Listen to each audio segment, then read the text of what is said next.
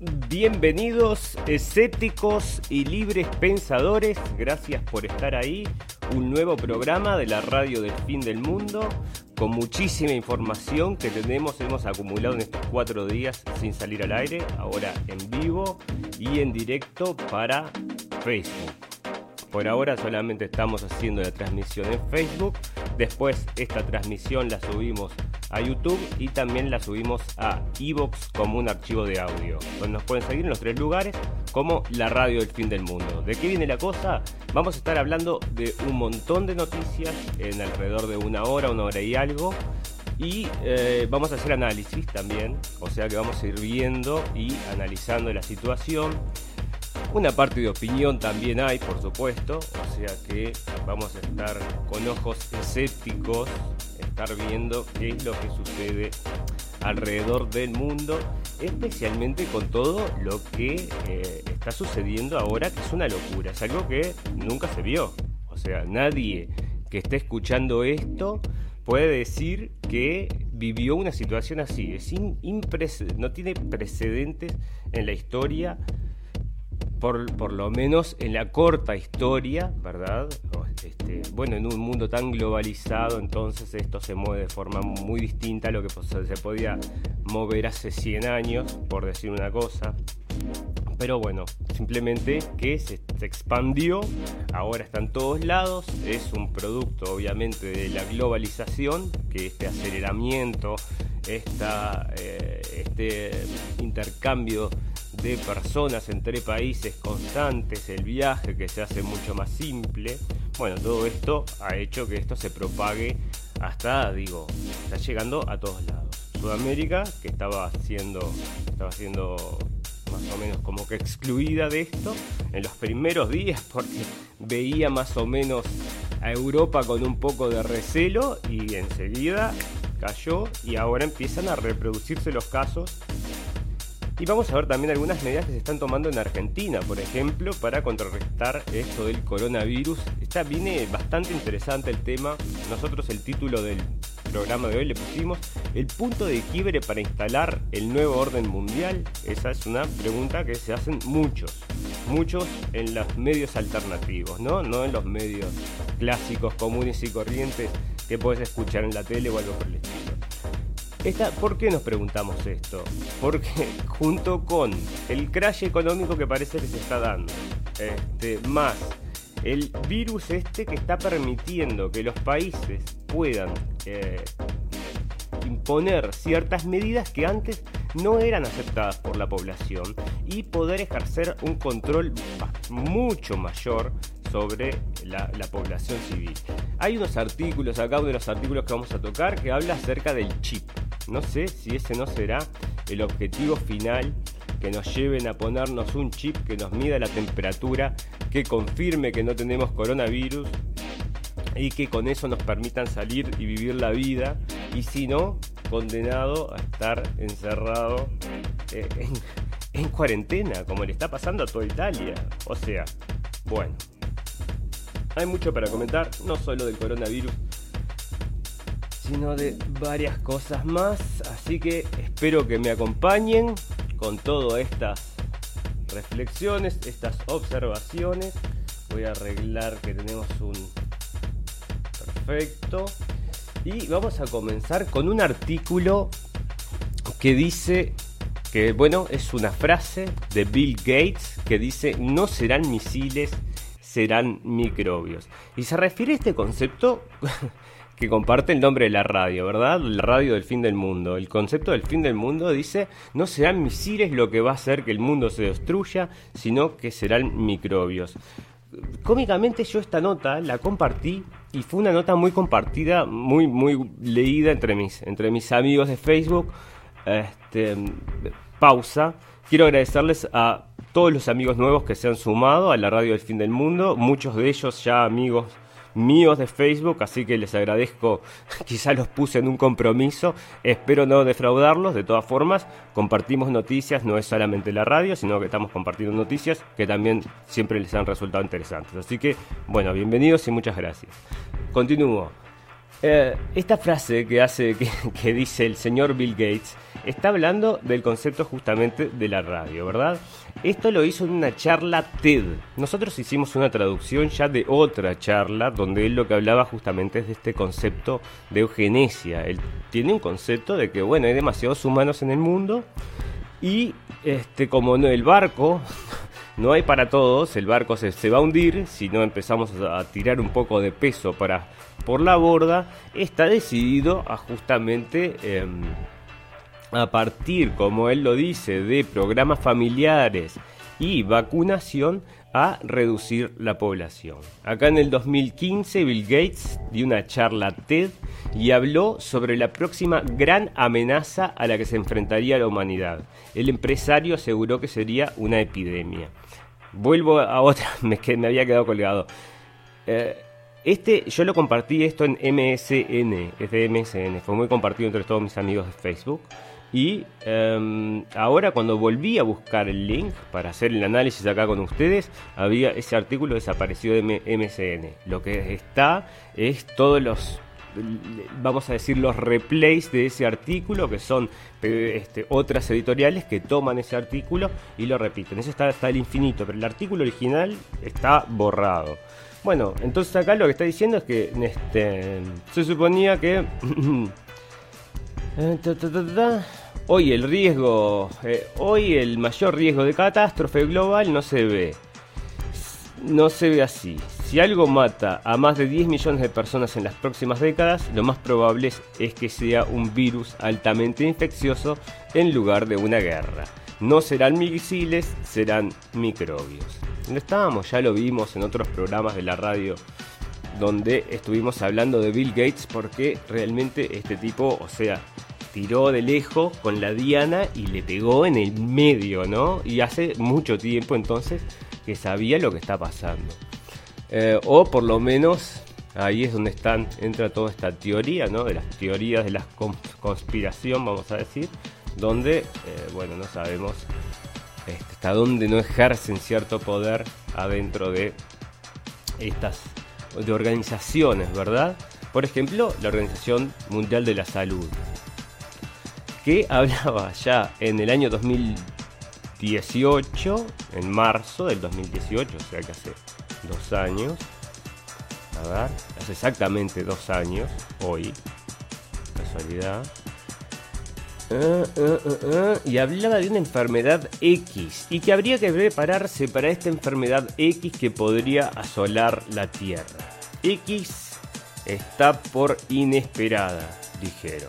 Bueno, entonces ahí tienen la, también la Organización Mundial de la Salud tenía, no quiero ni ver las fotos porque esto, o sea, no, no, nos, no nos trae buenos, no nos deja buenos, este, buen sabor de boca estar mirando estas cosas porque estamos a las puertas, obviamente acá eh, en Europa, donde yo me encuentro, en Alemania, estamos a las puertas de este, de este virus, que la pregunta que yo me hago es qué tan real y qué tan ficticia es la cosa, qué tan, perdón, qué tan real y qué tan impulsada para crear un pánico. Y lo otro que me preocupa a mí no es eh, efectivamente la enfermedad solamente, sino que también el pánico que pueda generar esta enfermedad en la gente común y corriente, que es otro tema de los que hay que hablar y hay que tener en cuenta con este tema del coronavirus. Puede traer disrupciones para todos, mm, seamos inteligentes, tomemos las medidas necesarias para que si cualquier cosa sucede este, estemos preparados. Acá la Unión Europea, em, Alemania en realidad estaba, le recomendaba Ah, no, ese no lo tengo acá, lo tengo en otra parte. Pero bueno, Alemania está recomendando que tengas comida para 10 días en tu casa, ¿no? Entonces, si algo sucede, tenés que tener comida para 10 días. Esto ya lo habían recomendado hace cuestión de dos años, estaban con la misma historia, estaban recomendando que tuvieras comida también para 10 días. En ese momento había toda una historia ahí, no me acuerdo qué era, si era yo no me acuerdo cuál era la, historia ahí, pero no era una enfermedad. Bueno, la cosa es que ahora sí están diciendo que hay que tener entonces de vuelta, están repitiendo la recomendación de que tengas 10 días de comida. Pero a la misma vez, yo te digo, a, ver, espera, esto lo traje Angela Merkel sale y dice, mira lo que dice, 60 o 70% de los alemanes se van a contagiar de coronavirus, pero ¿me estás tomando el pelo? Entonces, a ver si la encuentro por acá, porque acá, acá está. Entonces salí un artículo que decía, ¿no? Era poco menos que la valiente este, Angela Merkel le dice duras verdades a los alemanes, ¿no? Y después leen los artículos de, Trump y hay, yo qué sé, dos enfermos y dicen, horrible la forma como Trump maneja este, el caso del coronavirus. Entonces, viste, son, eran dos, dos, el agua y el aceite, ¿no? En cómo se, cómo se entienden las cosas. A ver si tengo acá. Acá está. El New York Times lo dice, mira. Merkel le da a los alemanes una dura verdad acerca del coronavirus. Pero esto es una locura que la gente, o sea, yo no sé cómo puede, cómo les da la cara para salir a decir una cosa así. Porque justamente si vos tenés que dedicarte a prevenir una pandemia, no puedes estar diciendo estas cosas. Este, bueno, para empezar, acá no se ha tomado ningún tipo de medida hasta el momento. Ahora están hablando de que van a frenar las clases. Claro que sí, empresas privadas, por ejemplo, este, han cerrado sus puertas y le han dicho a los empleados que se mantengan en sus casas, los que puedan trabajar este, a distancia, que se trabajen a distancia. Hay ciertos lugares públicos que también se han cerrado, muy puntuales, muy puntuales, pero está sucediendo. Em, de a poquito, de a poquito está sucediendo y esto se va, es como un cerco que se va cerrando. En algún momento me parece que se va a dar una cosa similar a lo que está sufriendo ahora Italia, donde la gente puede salir solamente a trabajar o puede salir a, este, a, comprar, a la farmacia o a comprar víveres, víveres. Y los que van a trabajar también, son es muy exclusivo la gente que puede ir a trabajar. Bueno, este, acá están hablando del de la propaganda del coronavirus, le están echando la culpa al coronavirus, eh, del coronavirus a China, pero no la culpa acerca de que lo produjo, sino dicen que este, oculta información. Entonces al ocultar información, este, bueno, lo que hicieron es atrasar la reacción y que no sé qué, no sé cuánto. Bueno, Irene Montero, ministra, estos son dos famosos. Hoy hay cuatro famosos cayeron enfermos, esta es una, con el Pablo Iglesias, que son dos saltos del gobierno español. Están los dos enfermos y aparte ultra recontra conocidos. Y aparte, para los amantes de Hollywood, que este, siguen a estos personajes, bueno, este señor parece que señor Tom Hanks y Rita Wilson tienen coronavirus. Pero esto lo testearon en, parece que están en Australia. No se están filmando, que estaban haciendo, pero resulta que los testearon, dio positivo y ahí están los actores diciendo nosotros también estamos sufriendo igual que igual que la gente del pueblo normal, común y corriente, acá estamos nosotros poniendo también. Bueno, los efectos del, del coronavirus, la gente se lo toma con con bastante este, soltura, pero y, por eso me molesta que esta mujer diga 60-70% como si no fuera nada, como si como que ah no, yo que sé, una gripecita, pero acá están hablando de, daños bastante importantes al, cuerpo, a ver. déjenme ver porque acá se le hizo justamente una autopsia a, un, a una persona de 44 años y te mostraba cómo le habían afectado los pulmones y se los había hecho pate. Eh, no, no es, o sea, bueno, si esas noticias no surgen, no salen en la prensa acá, está, la gente dice, no, es una gripe, como lo están promocionando, están, no sé, lo están promocionando como que es una gripe. Este, entonces no sabemos hasta dónde es, bueno, es que no lo saben controlar, es que en definitiva les, importa poco y nada, porque acá las medidas que se tomaron, digo, fueron irrisorias, tardías, este, no tienen, digo, yo qué sé, o sea, es como que bueno, parece joda, o sea, parece que están, no sé. el tema, se ocupan, se ocupan de muchas cosas, pero las cosas que se tienen que ocupar no se ocupan. Para, ¿dónde estamos? Um, bueno, hay muchos artículos acerca, acerca del coronavirus, acerca del coronavirus y este, claro, muchos que hablan incluso de, que nos va a cambiar la vida y esto es a lo que nosotros nos referimos. Quizás es esto y lo están publicitando así, ¿no?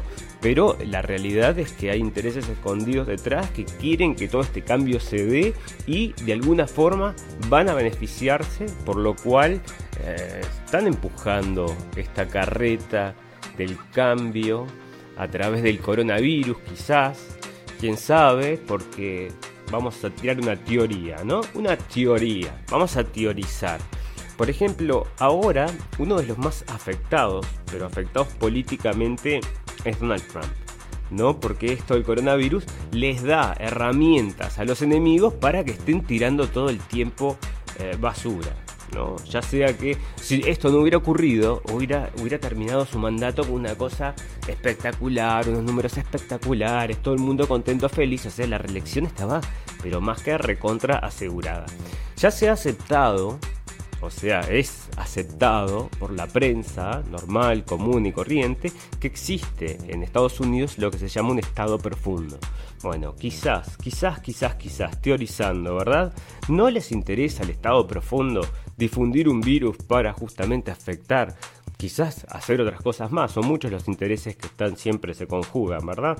Pero hacer y afectar, vamos a decir, lo que es el panorama electoral que venía perfilándose perfecto para Trump y ahora como que les, le están cerrochando el piso de a poquito con el tema de la economía, con el tema de cómo maneja el tema del coronavirus, por el tema de los muertos, ¿no? Todo siempre les tiene una excusa para tirarle, pero si no hubiera existido este virus, entonces no habría existido la excusa. Entonces, bueno, podríamos también pensar que o teorizar de que hay intereses de los cuales nosotros, digo, mucha gente conoce, que son de estos del Estado profundo, que podrían estar empujando a, a, una, em, a un cambio de gobierno donde, en Estados Unidos.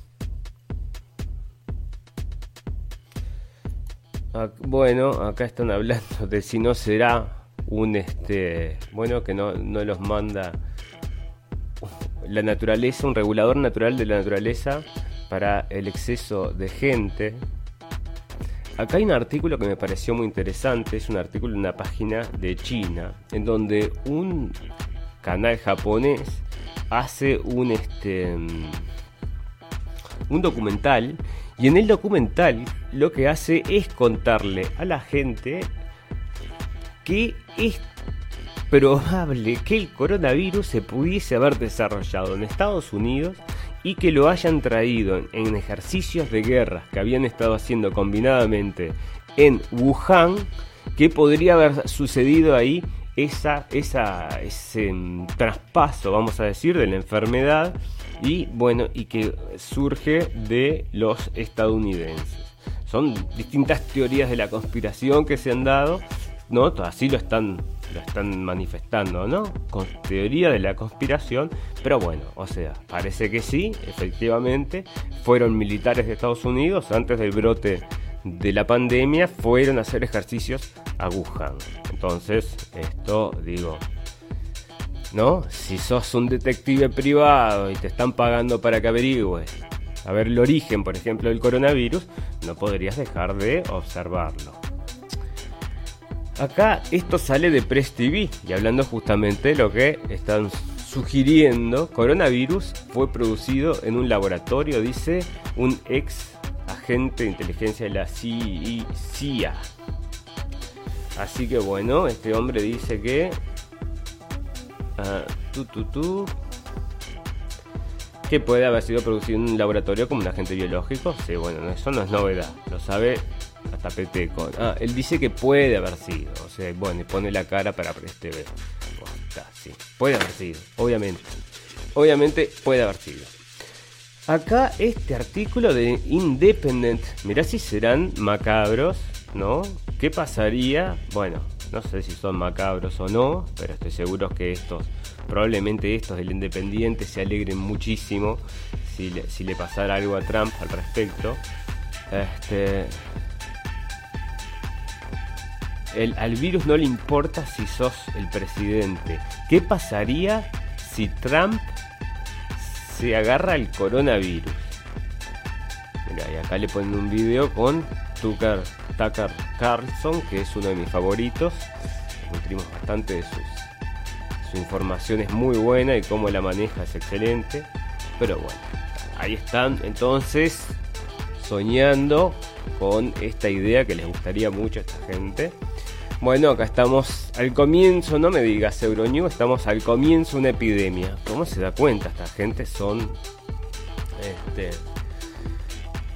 Acá están diciendo que esto es otra cosa que estamos que hay que tener en cuenta, ¿no? Es que justamente lo que mata, dice acá, no, no es el virus, sino que es la falta de lugar en los hospitales.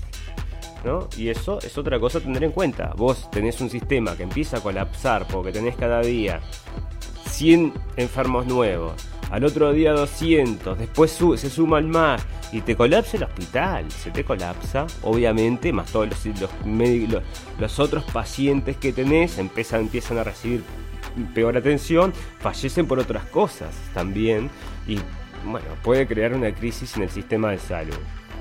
Principalmente los países que no están preparados, ¿no? Hay países que están absolutamente listos, pueden recibir cualquier cosa, pero hay países que no tienen esta infraestructura ni esta cabeza como para llevar adelante una operación así. Entonces, bueno. ¿No es? Coronavirus en Alemania, 58 millones pueden ser afectados, pero te falla.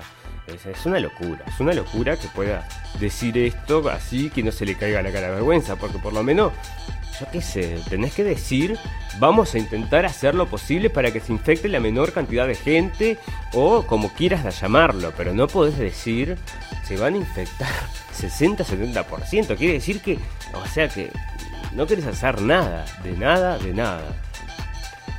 Bueno, Acá, bueno, claro, en la, crisis en el norte de Italia dice que el corona llegó como un tsunami, ¿no? Y eso es lo que les decimos que está, bueno, las camas, los hospitales te los ocupa todos, te ocupa toda la mano de obra. Bueno, te, crea un conflicto absolutamente.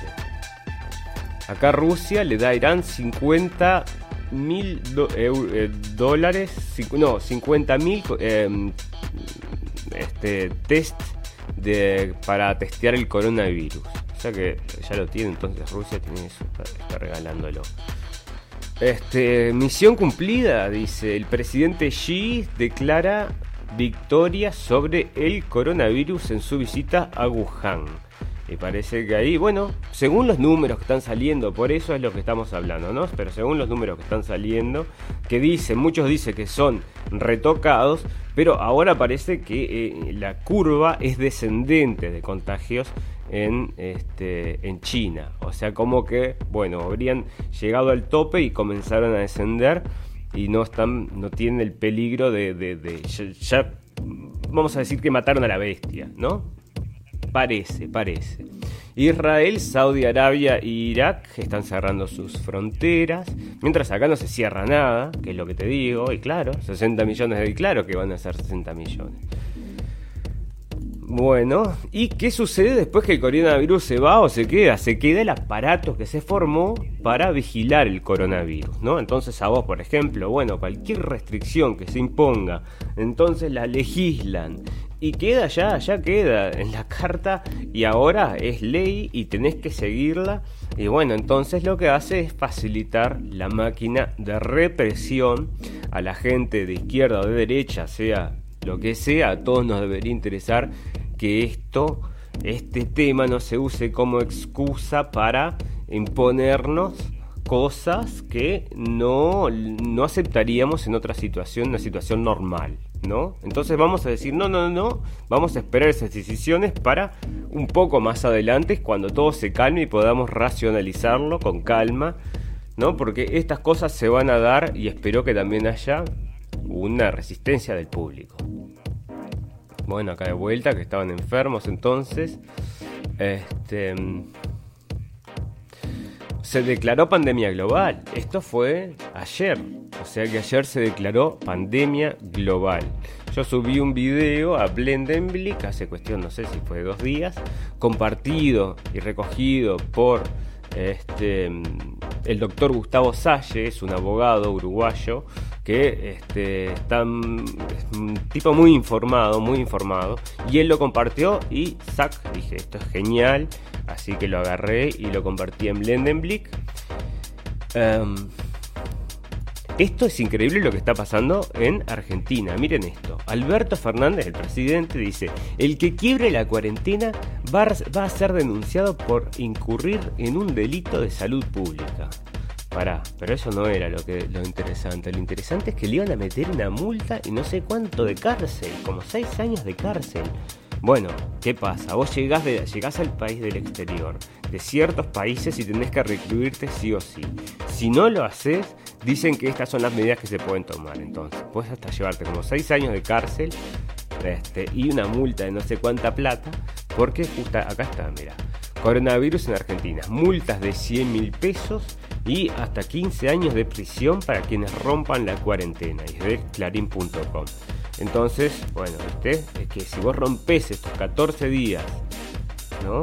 Para quienes lleguen al país de los países más afectados. Ahí hay que ver entonces, eso se ve que ya tiene una lista hecha, no importa. Este, bueno, está, pero parecen que hay unos países y bueno, una restricción, ¿verdad? Bueno, está, es un, si vos salís de tu casa, eso es un, este, mm, está acá, según el artículo 202 del Código Penal, las personas que propaguen una enfermedad peligrosa y contagiosa pueden recibir un castigo de entre 3 y 15 años de cárcel. Así que ya ven ustedes cómo es este tema. El Salvador también se declara en cuarentena. En Uruguay el, este, el Ministerio de Salud Pública evalúa dos casos sospechosos y dice que no compartan el mate, ¿no? Vieja costumbre uruguaya estar en las universidades, en todos lados compartiendo el mate. Bueno, vamos a cortarlas con eso porque por un tiempo hay que estar mirando. Bueno, se viene la vacuna, señores, no se preocupen que va a llegar la vacuna y va a venir desde Israel, según nos dice Jarez. O sea que están anunciando ya que va a llegar la vacuna en cualquier momento, nos están diciendo ya hace como un mes y nos siguen diciendo que va a llegar. Ahora la pregunta es quién se la va a meter, ¿no? ¿Quién se va a pinchar con la vacuna que todo el mundo está esperando, la nueva novedad? ¿Quién este, va a ir corriendo a ponerse la vacuna? Estoy seguro que mucha gente, estoy muy seguro que hay mucha gente que está ansiosa por neutralizar el miedo, ¿no? O sea, estás hasta, estás muerto de miedo y bueno, para neutralizar el miedo entonces te pones una vacuna. Vamos a ver, tengo ese video, lo voy a buscar en algún momento ahora mientras vamos hablando de otras cosas. Em, acá, este es el articulado de Cheveliano, esto ya lo vimos. Bueno, acá están hablando también de que se lo tomaron bastante mal el coronavirus. Este, bueno, etcétera, etcétera, todas estas noticias del coronavirus que es lo mismo que estamos, vamos a decir, viendo en todos lados, que es un constante, ¿no? 300 muertos, 301 muertos, 302 muertos, 304, ya murieron dos. Bueno, sea lo que sea que vaya a pasar, señores y señoras, la cuestión acá es que nos puede agarrar mal, mal parados, ¿ok? Si tenemos un poco de ojo y si no somos tontos, nosotros los que escuchamos la radio del fin del mundo por algún motivo, la radio del fin del mundo, ¿no? Ya lo hablamos en los primeros capítulos de que esto puede ser mismo un cambio de era, un cambio de época, en un nuevo mundo que o con otras reglas, quizás. Bueno, en definitiva, no este, nadie peca por, por precavido, ¿no? O sea, si cualquier cosa sucede, y vamos a decir que viene como así como en Italia, te pasa en tu país, te cierran todo, no podés salir a la calle, este, no podés comprar, este, bueno, o capaz que sí, están permitiendo eso, pero capaz que si no permiten los transportes, entonces yo creo que también debe haber desabastecimiento, hay muchas muchos videos que se han tomado también para la jarana sobre gente peleando lo cual es absolutamente ridículo, por eso me parece que es, parecen a propósito, este, sobre papel higiénico, peleando por papel higiénico, este, como que riéndose un poco de, la estupidez de los, de los preppers, ¿no? ¿Quiénes son los preppers? La gente, esa gente es en Estados Unidos son muy famosos, es como un, es un sobrenombre que tienen los preppers, ¿no? De preparadores, de que están, están listos, ¿no? Y acá se sacan, sacaron una lista que yo traduje y me gustaría dar una pequeña lectura con ustedes para tener en cuenta las cosas que es importante tener en casa para que si algo sucede, bueno, nosotros estamos tranquilos, ¿me entendés? No, no es una cuestión de que, em, bueno, vamos a prevenir en vez de tener que curar. Esa es la cuestión. Entonces, si vos podés, y yo qué sé, algunas de estas cosas, porque tampoco todo, ¿no? Pero algunas de estas cosas, este, tener en cuenta, por ejemplo, el tema de la comida, el tema de que tenés que tener este, de atención médica, el tema de limpieza y todo ese tipo de cosas, es, importante. Entonces, acá hay esta lista que les digo, viene de este, Activist Post, la escribe Steve Maxwell y la traduje acá, entonces recomienda para. Esto dice preparando alimentos en Amazon. Eso lo que quiere decir es que, bueno, todas estas cosas las encontrás ahora online y luego las, las guardás en tu casa para cualquier cosa. Cereal de desayuno, papas fritas deshidratadas, mezcla para panqueques. Esto, claro que es este estadounidense, ¿no? Huevos en polvo. Esto no sabía que existía.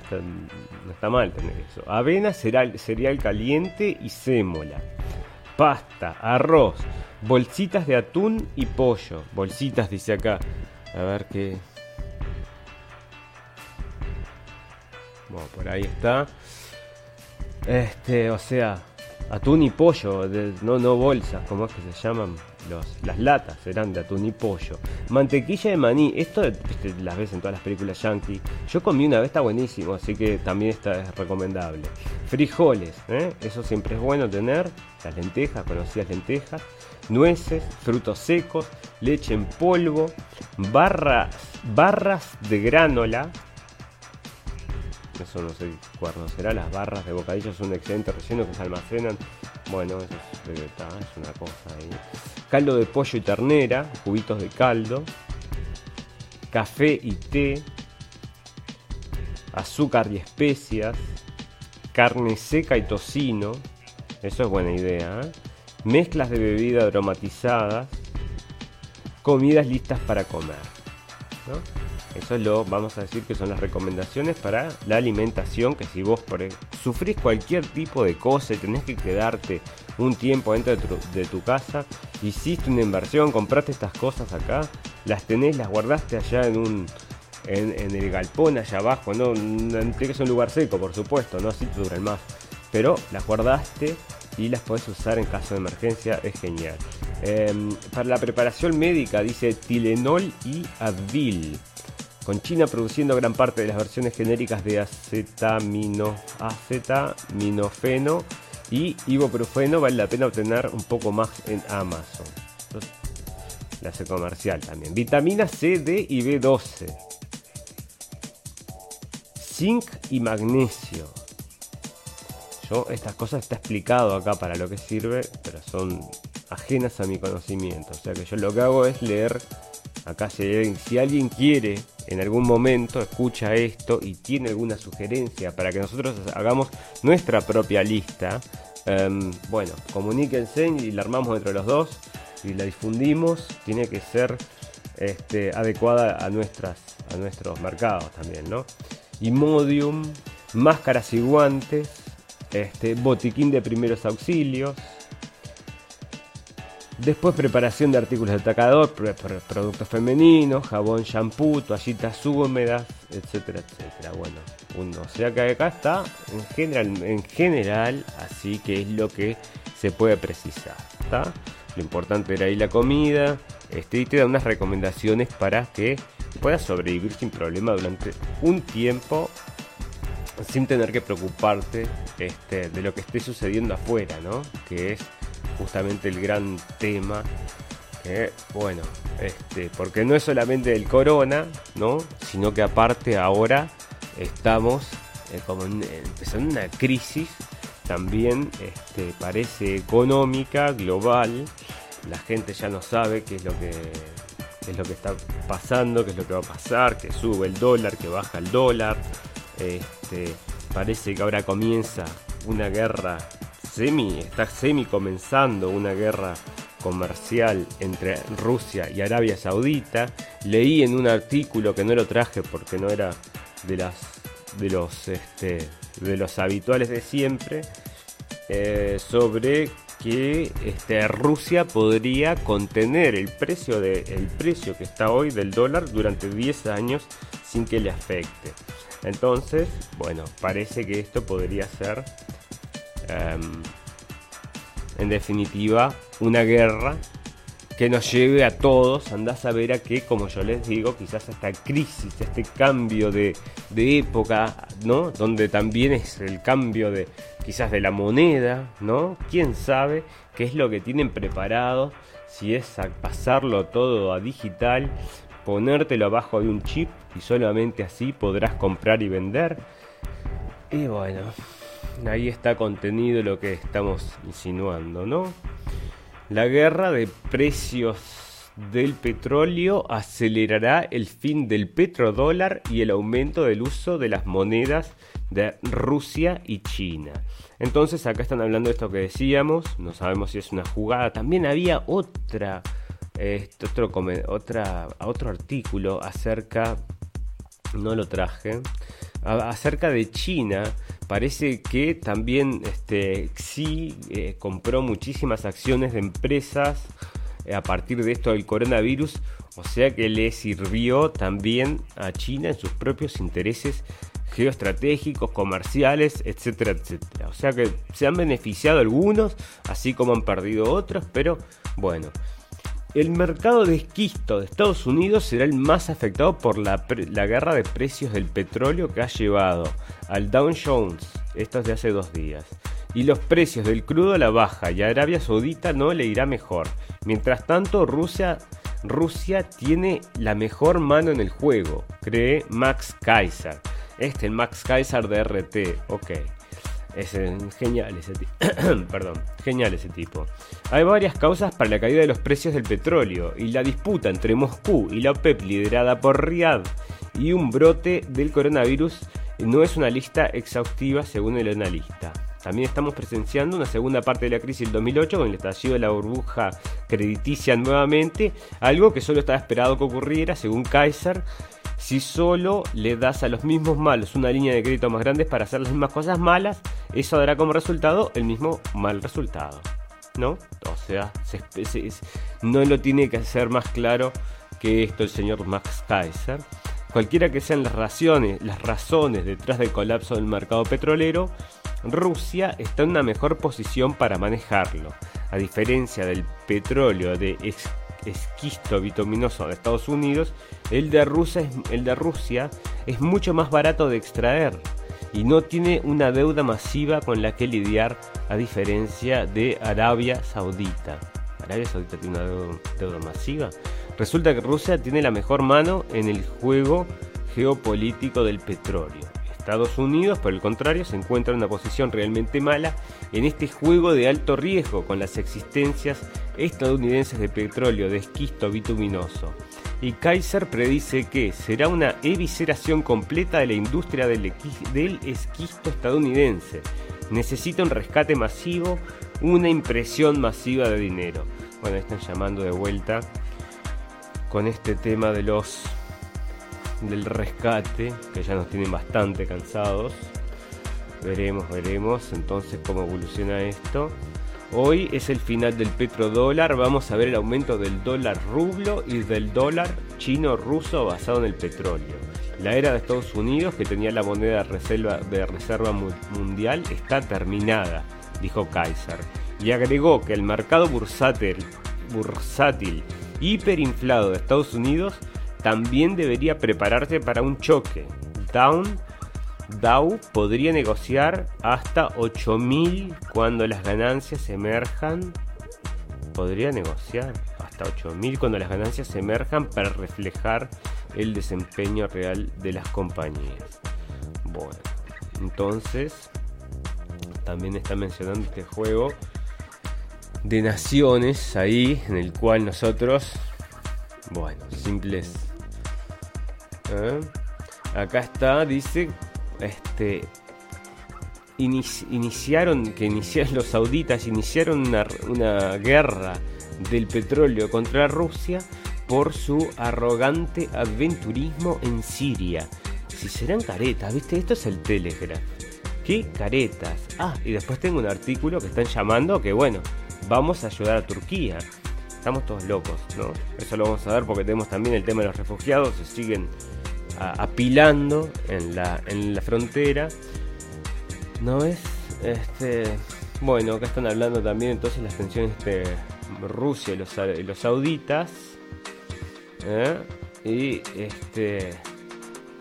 ¿No ves? La, implementación del, del fuego, este, del ceasefire, ¿no? Del, alto al fuego que dieron Turquía y Moscú, no les sirve, no les gusta. Estos quieren que sigan. Están financiando, ¿quién financian? No se lo tienen que preguntar. Estos los defienden, ¿no? Pero están financiando a los terroristas. O sea, estos son que financian Al Qaeda. Aparte, Arabia Saudita hay que recordar que la religión es musulmana wahabita. Si tiene interés, no podemos o no sondar ahora en eso. Hay una persona que sabe muchísimo de eso, me encantaría hacer una entrevista. Este, pero bueno, el wahabismo es algo que está muy, muy, muy. Lo pueden encontrar en cualquier lado. Bueno, esto ya lo vimos. La suspensión de viajes desde Europa a Estados Unidos anunciada por Trump provoca la caída de Wall Street. Entonces acá están bajando también, cae este Wall Street, se cae todos los días, cae, sube, bueno, no entiendo nada, no sé nada. Global Economy, bueno, este, la economía mundial parece que enfrenta un, un golpe de 2 trillones está todo, escúchame, guita que no existe, ¿no? Por supuesto, plata que no existe.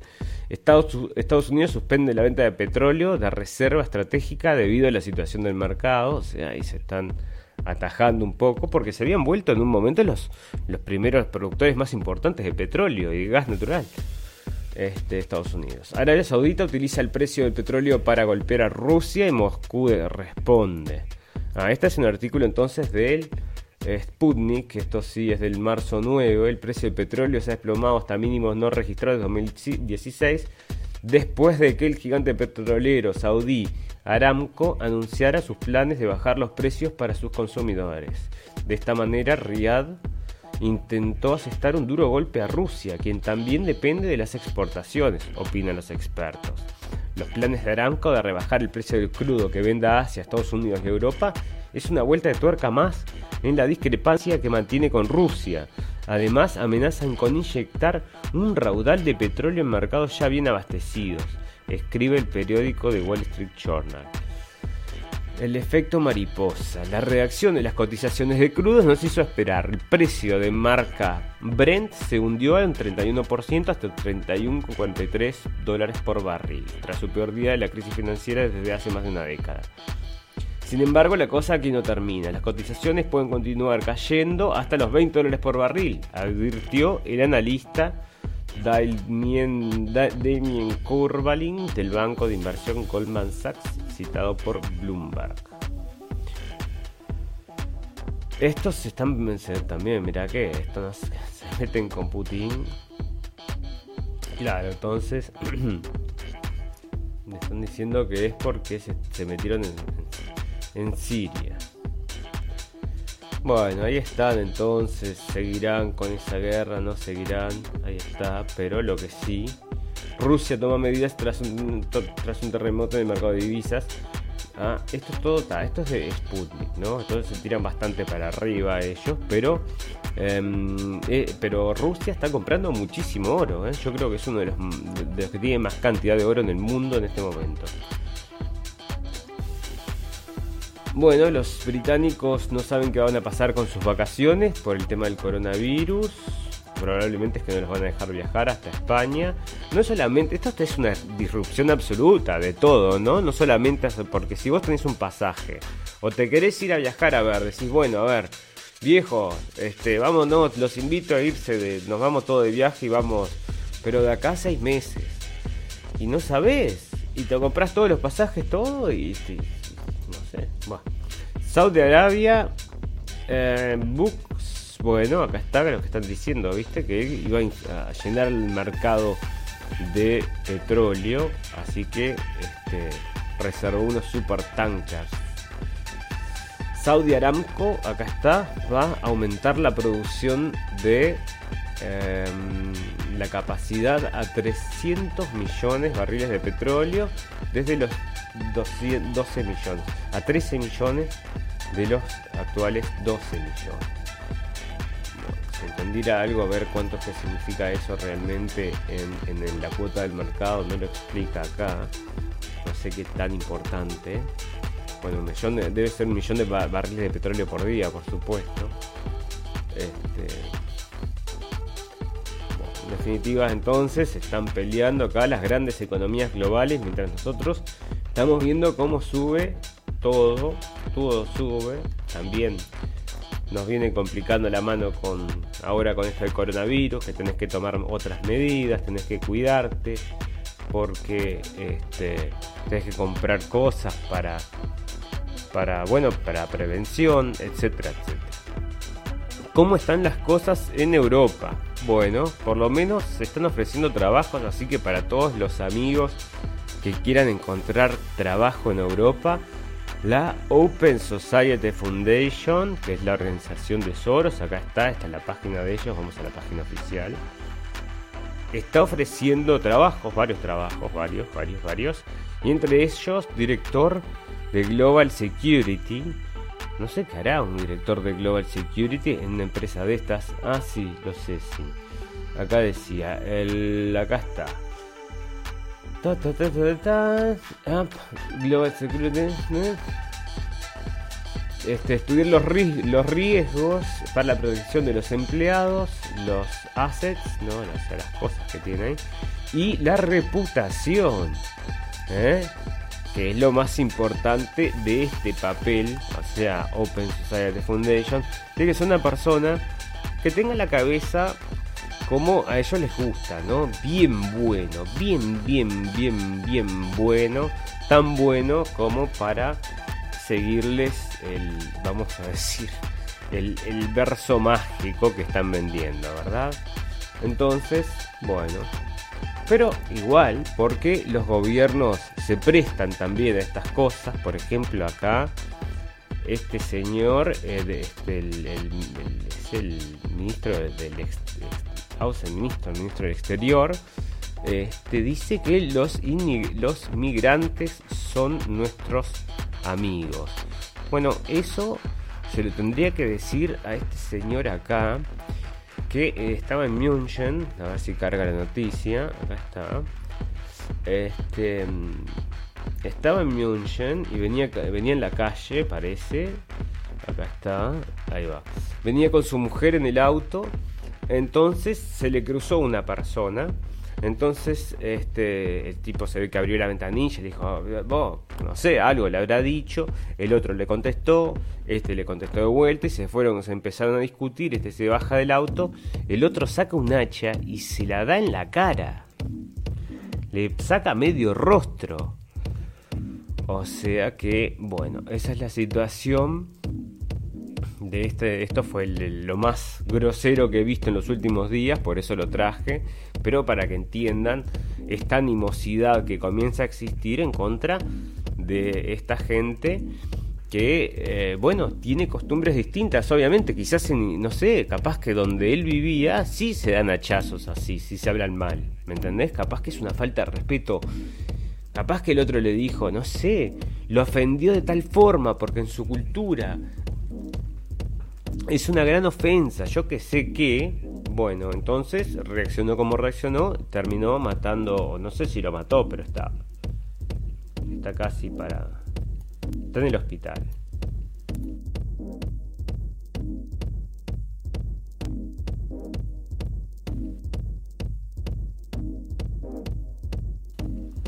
Bueno, lamentablemente esa es la situación de este, de este muchacho, 33 años, así que ya ves. Después el otro día, y acá, bueno, esto es de todos los días, de todos los días, ¿no?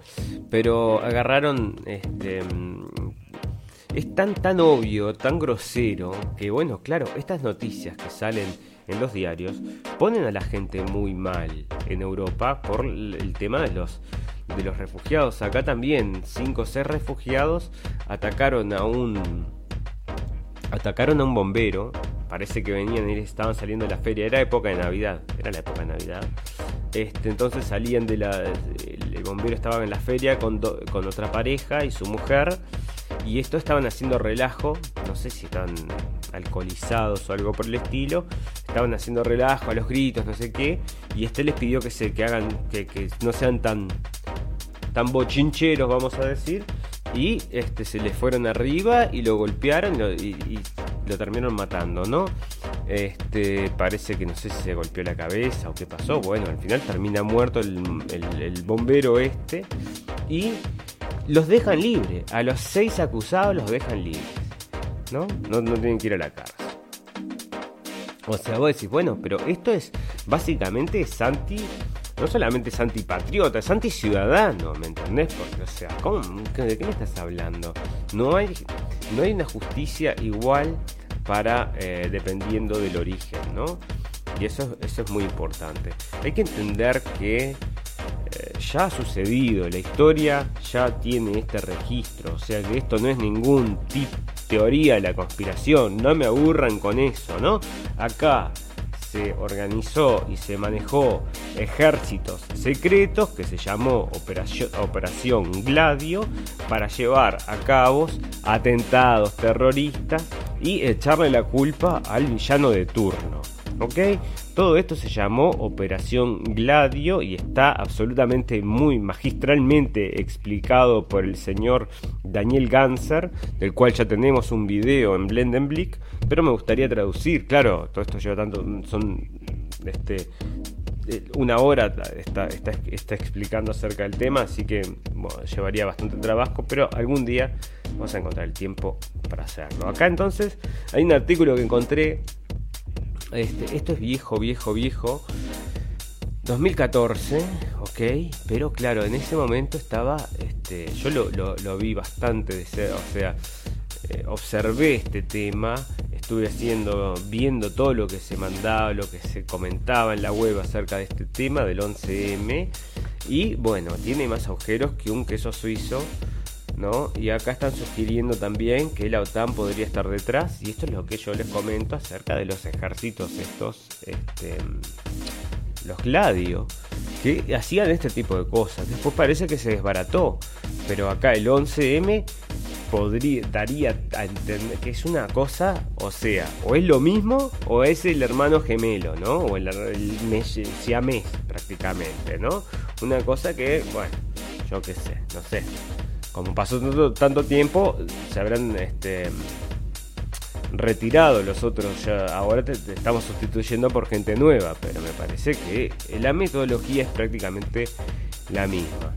Acá la eh, Turquía sigue, este, es increíble que esta gente haga esto y que Turquía dice que no va a pagar, no va a parar este, la inmigración. Em, y que, y bueno, les pide plata y les pide que lo ayuden a, combatir a, Assad. Y estos, y lo van a ayudar todavía, dice que lo van a ayudar. Bueno, no, perdón, no dice. Salió un artículo que está por acá, pero la prensa ya está empezando a hacer ruido, ¿no? Diciendo, es, es hora que tenemos que ir a ayudar a Assad, no sé qué. Acá le dice que este, a Grecia, esto es del Independent, está diciendo que Grecia está maltratando a los refugiados, que son esta gente que llega a la frontera, le dijeron, no, la frontera está cerrada y quiere entrar a, las pedradas. ¿eh? Bueno, ese es el tipo de gente que está siendo maltratada por, dice el Independent. Acá con el tema de los inmigrantes, los niños inmigrantes, ¿no? Este, claro, que son niños, niños, niños, como ninguno tiene papeles. Son todos niños, todos son niños. Em, acá hubo una reforma constitucional que permite que Putin pueda seguir siendo presidente. Uy, qué malo. A ver qué dice el observador. Los diputados rusos adoptaron este martes en segunda lectura las enmiendas constitucionales impulsadas por el presidente Vladimir Putin, que le abren la vía a perpetuarse en el poder. Acá está esa palabra que te dice todo el la onda del artículo ya te explica de qué viene la cosa, ¿verdad? Perpetuarse en el poder. Y bueno, sí, escúchame, ¿cuántos no quisieran tener un caudillo como ese de líder de su país para que se perpetúe en el poder? Escúchame, Putin debe ser uno de los tres tipos más admirados de la Tierra. Olvídate, o sea, yo no sé qué se piensa la prensa, por ejemplo acá el observador de este, el observador.com.uy, se piensan que están hablando a, niños de, 6 años, ¿viste? Pero la gente, escúchame, tiene internet, sabe lo que está pasando y sabe cómo está, bueno, sabe lo que está haciendo Putin y Putin es altamente admirado, no solamente afuera, adentro del país también es altamente admirado, o sea que yo qué sé. Bueno, ahí teníamos entonces que Putin se iba a perpetuar en el poder. Acá están hablando de que, bueno, esto es que la gente está comprando mucho en los supermercados y dicen que no lo hagas, que no lo hagas, no compres muchos en el supermercado. Este, mm, bueno, esto es un policía, esto es un caso en Inglaterra, rarísimo. O sea, no te dicen quién lo mató, entonces está, ahí ya me da una pista, ¿no? Este, al tipo lo atan o queda enganchado en una moto de esas cuatro ruedas y lo llevan, lo van arrastrando hasta que se muere. Oh, pobre tipo. Bueno, no sé por qué lo traje, pasó así, bueno, eso realmente. Este. Oh, mira, no me puede, no me abre ese. Estaba hablando de que quieren aumentar acá este, los servicios de las de los medios públicos, hay que pagar aún más. ¿No? Migrantes, los inmigrantes son nuestros amigos, ahí estaba luego acá está el que los, trabajos, ya saben, para trabajar para Soros. Tenemos para Sudamérica tenemos también una está buscando gente. Fondicen con ah, este es un artículo re interesante que este te explica, a ver, en su versión, por lo menos web, estaba la plata que iba recibiendo la gente por partido, por cada uno, acá está, mira este, lo que recibo cada partido y en qué lo gasta y todo, todo, Está bueno tener una cosa así, ¿eh? Todo país, cada país tendría que tener uno de estos así, así, así. No sé si existe eso, debería por lo menos, debería. Bueno, entonces eso es lo que está sucediendo en Europa.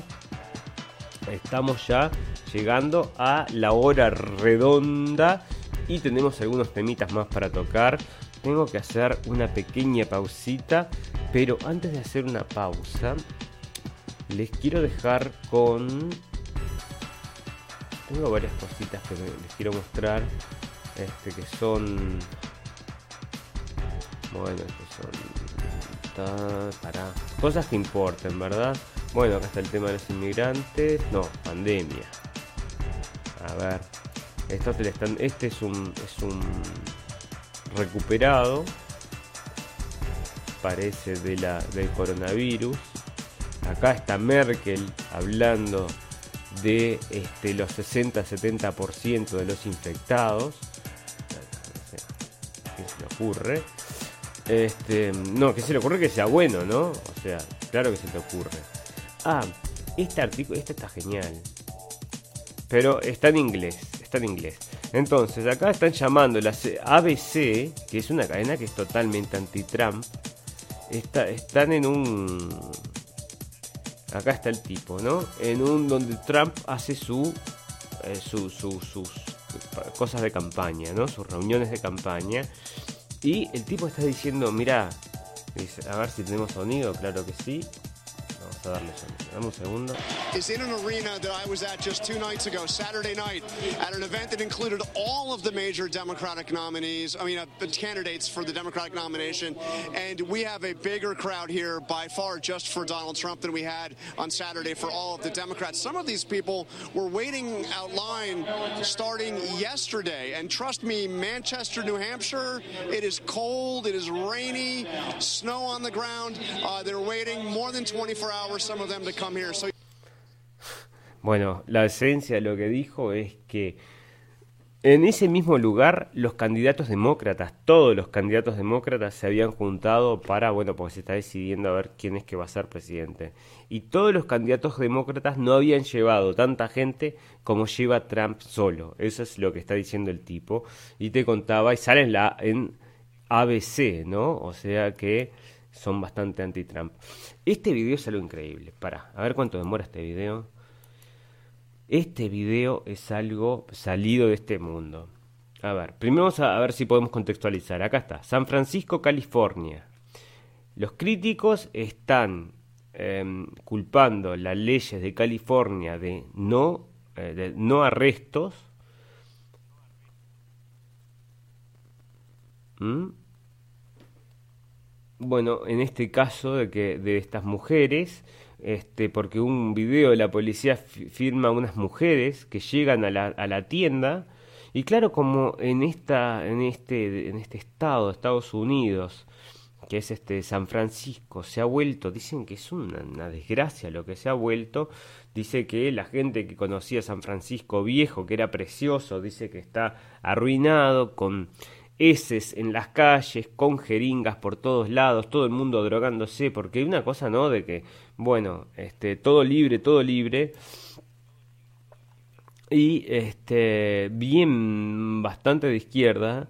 Entonces eh, bueno les ha llevado a un no tengo acá el no está el video. O, o qué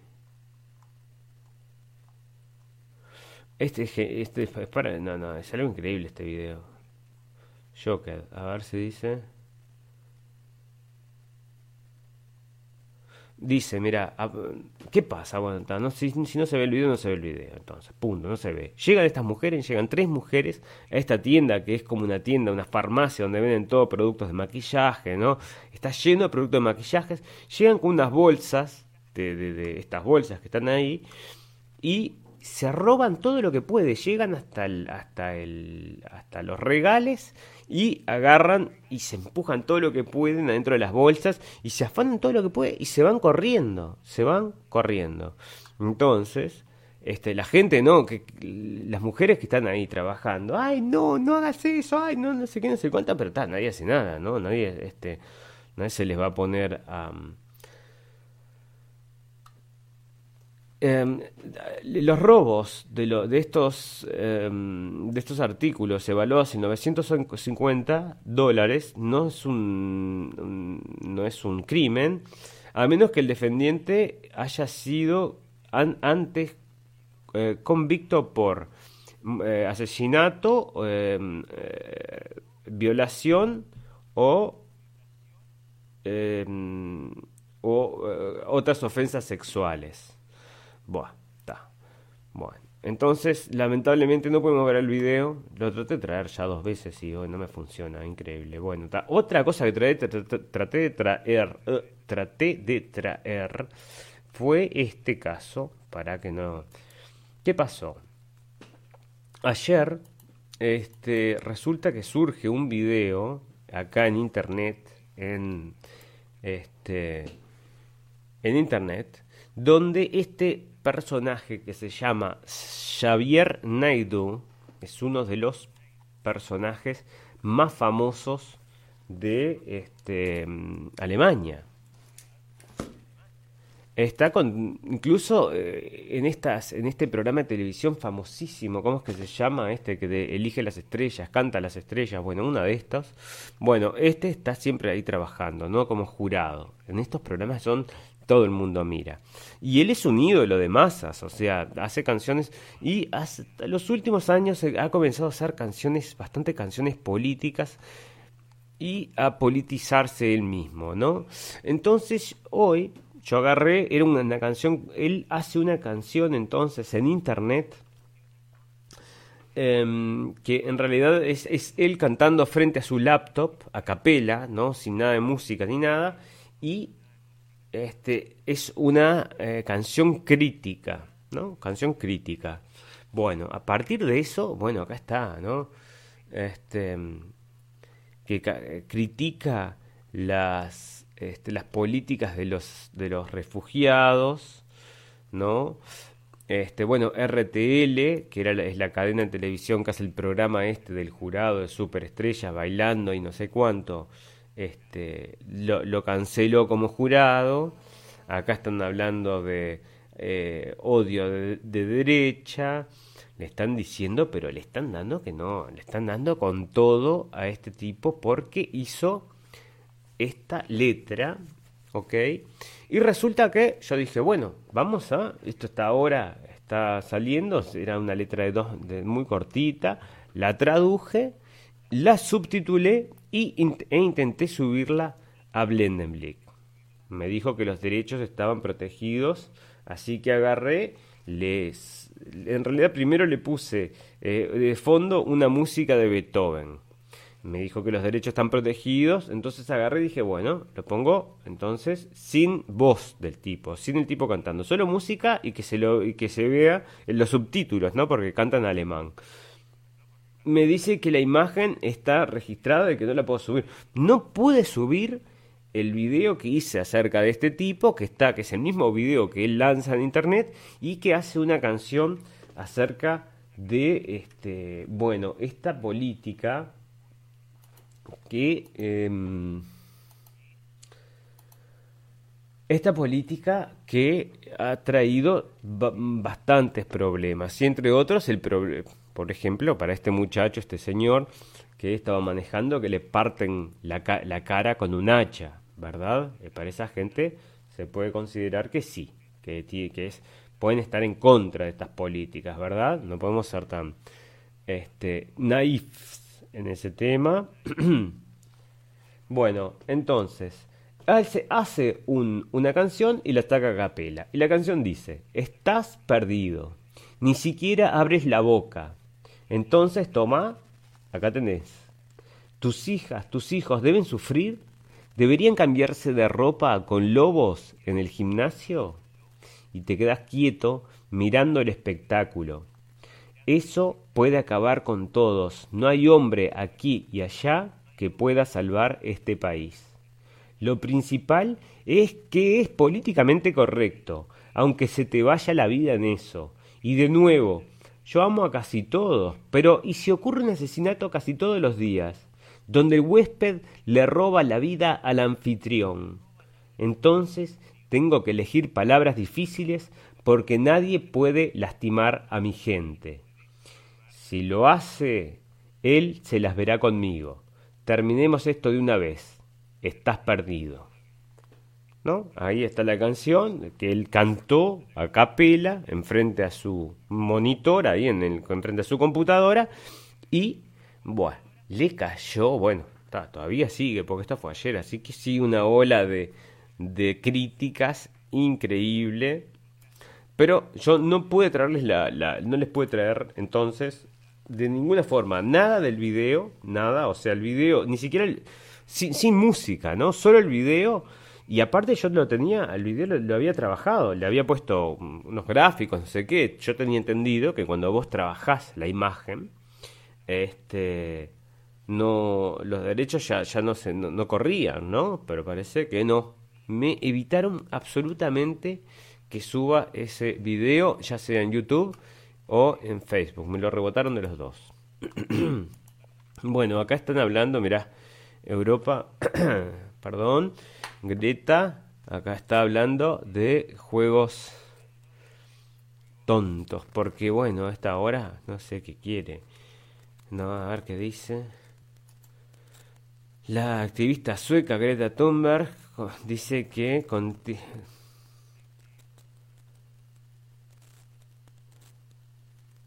Ah, ah, sí, no, este es algo que dijo un es verdad esto yo lo separé como para traducirlo porque realmente era fantástico. Que no está en inglés a ver si tenemos traducción. No lo tengo que lo tengo que traducir. Es, es, muy bueno lo que dice.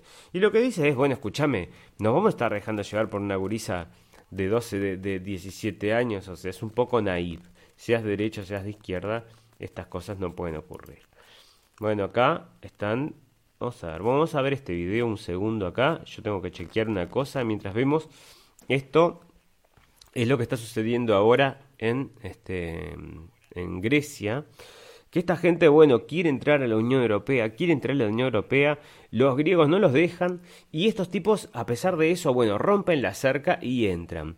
Pero están, están, arriesgando, están arriesgando bastante porque ah, ya agarraron a unos y ya los sentenciaron a, cárcel, porque son como seis, seis años de cárcel o algo por el estilo. Andás a ver si, y con una gran multa aparte, andás a ver si esto no les termina pegando, pero para, o sea, porque no sé, este, no sé si, si tanta de esta gente son todos inmigrantes económicos, claro, de, países que están todos absolutamente, yo no sé si absolutamente, pero que están destruidos por este, años de conflictos con Estados Unidos. Entonces, bueno, no sé del el pasado, lo que les precede a esta gente, pero eh, bueno, siempre son, es complicado.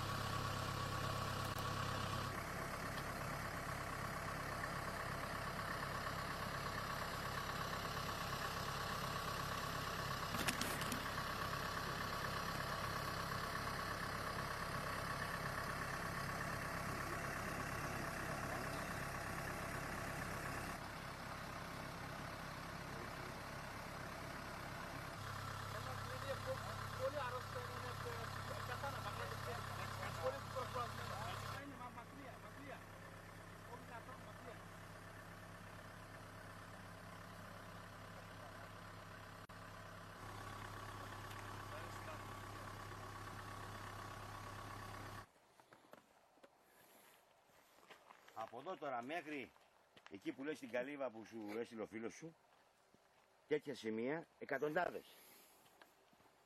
Αυτό ρε γύφτο δηλαδή, ακόμα και σε η σακούλα είχε. Μάζεψε τα ρε πουστικιά στα τα πάρω εγώ γάμα το. Δηλαδή πόσο μάλλον εμείς. Τώρα που την έχουν τα αστυνομία, αν έχουν κανένα τσιπάκι και αυτοί πάνε παντού να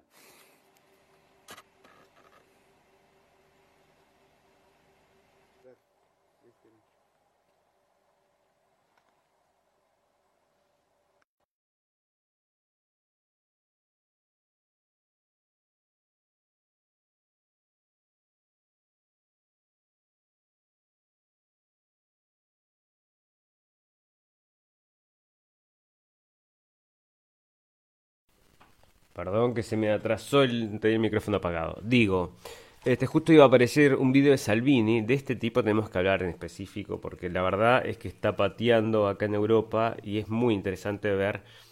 Claro que obviamente también está este, como tratado como todo el resto, ¿no? De estos personajes que nosotros seguimos, ¿verdad? Bueno, entonces, esta es la situación. Amigos en Europa, hasta ahora con el tema de los refugiados, que podríamos seguir porque tiene mucho, mucho para seguir este, cortando. Acá la, la, visión de la prensa es absolutamente naif acerca de esta, de esta gente. Hay un artículo, a ver si lo encuentro, donde dice ART, no, eh, ARD y bueno, las dos cadenas de televisión del Estado, en un artículo creo del Focus, a ver, si lo encuentro, este, y decía que le están dando a la gente una imagen falsa de los refugiados, mostrando solamente niños y mostrando solamente ojos grandes y llorosos, y que eso en definitiva les iba a terminar complicando la, este, la vida, ¿no? ¿Por qué? Por ser tan tendenciosos. Y bueno, es la realidad. O sea, ya ahora nadie les cree, ni tampoco sus encuestas, que resultan siempre muy, muy, muy relativas. Y bueno, el otro día leíamos una que decía que el 57% de la gente está dispuesta a recibir refugiados. No sé cuántos en sus propias casas, ¿no? Eso mm, no hicieron la encuesta para ese lado.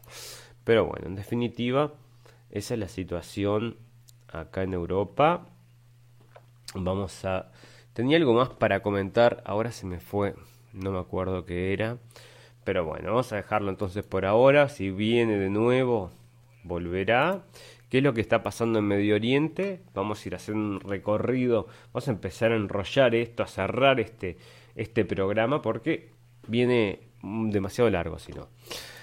Bueno, Turquía le propone a, Rusia, a Rusia este, compartir los pozos de petróleo. Esto está saliendo en Press TV, que son amigos, por supuesto, de Siria. Mira, dice que el presidente le propuso a su al, presidente ruso que los dos países podrían operar los los pozos de petróleo de Siria. Ah, diciendo que también le podría hacer la misma oferta a los Estados Unidos, que está eh, realmente implicado en, acá lo dice Press TV, ¿no? En este, robar el- el petróleo de Siria. Este, y le hice la oferta.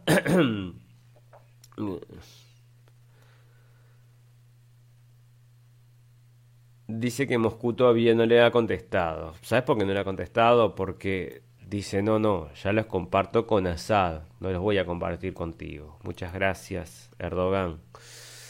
Acá está el artículo que les comentaba, Focus Online. Y Focus Online le está diciendo a la gente en Alemania que es hora de ir a luchar y defender a Turquía en Idlib. O sea que co- colaborar para atacar a Bashar al-Assad, ¿no? O sea, colaborar con los terroristas y con los objetivos terroristas, que es lo que los que están sobreviviendo, porque ya les han hecho un destrozo enorme y si siguen, vamos a decir que esta situación lo único que les ha traído es problemas más acá a la Unión Europea, así que, pero bueno, igual acá están sugiriendo que sí, que se metan, nada, tenemos que ir a ayudar a Erdogan, a pesar que Erdogan está justamente presionando con los refugiados.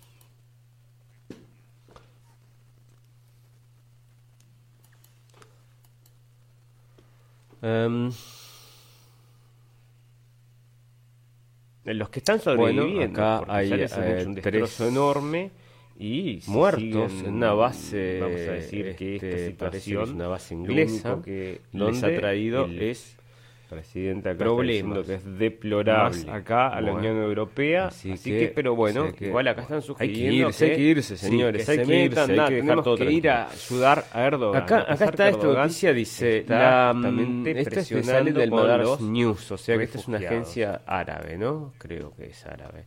Este, que los turcos dicen que rompieron ocho de- sistemas Em. de defensa rusos, ¿no? Entonces, los que están Bueno, sobreviviendo acá les han este, hecho un destrozo tres enorme y muertos en una ¿tengo base, sonido? vamos a decir que este, esta que situación es una base lo inglesa, que les ha traído el es presidente acá está problemas que es deplorable. más acá a la Bueno, Unión Europea. Eh, pero bueno que- igual acá están hay que sugiriendo irse, hay ir- Bueno, disculpen.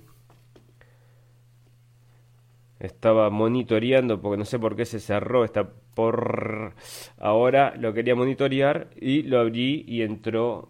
Bueno, está, perfecto. Ahora sí estamos con el audio bien. Bueno, entonces acá este no, esto es otra cosa. Acá está. No, no tengo que abrirlo, déjalo acá. La defensa rusa comenta las palabras de Erdogan sobre la destrucción de los sistemas rusos. Las palabras del presidente turco Recep Erdogan sobre la destrucción de ocho sistemas de defensa aérea Pantsir en la provincia siria de Idlib no son más que una exageración, afirma el ministro de Defensa de Rusia, y dice que solamente le, pegaron a dos y que están en reparación, que fueron este que fueron atacados con drones, un ataque con drones, así que ya ven, Rusia y eh, a pesar de que se juntan, ¿no? Y se- no sé qué está pasando, pero igual los ataques, continúan.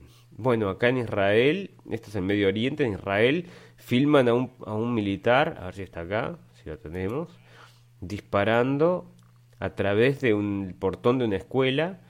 Y esto es donde, acá está, sí, mira, ahí va. Porque le habían quebrado el brazo a un niño. Este, disparan con unas balas de gomas, unas balas de, metal este, con, con goma em, con goma por fuera y bueno, le pegaron un, le pegaron un guricito y le, le- le quebraron el brazo. ¿No? Para variar, muy bien. Bueno, dicen que Turquía no va a recibir, este, no les van a dar los sistemas de misiles Patriot, que son estos de los misiles de Estados Unidos, muy famosos, si no devuelve los S-400 S-400 de Rusia, que también es un sistema muy famoso de defensa de tierra-aire. O quizás el más famoso dice que es casi que invencible este sistema.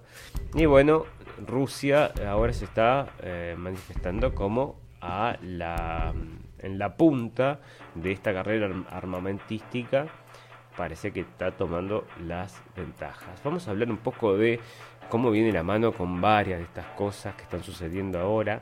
A Harvey Weinstein, que este era el de este producción, este, este mm, famoso productor de Hollywood que ha hecho películas memorables, las cuales muchas veces están también manipulándonos en ciertas formas para pensar como él quiere, porque escúchame, si está, es culpable de no sé cuántos delitos de violación, imagínate si no va a querer meter otros mensajes atrás. Acá está sentenciado a 23 años de prisión. Este sí que vamos a ver si no le va como a Epstein, ya sea que desaparezca y que no se sepa dónde está, o este que también se suicide. A ver quién se ha creído eso. Poca gente. Gilles Maxwell persuadió, persuadió al príncipe Andrews para este, evitar la prueba del FBI sobre Epstein.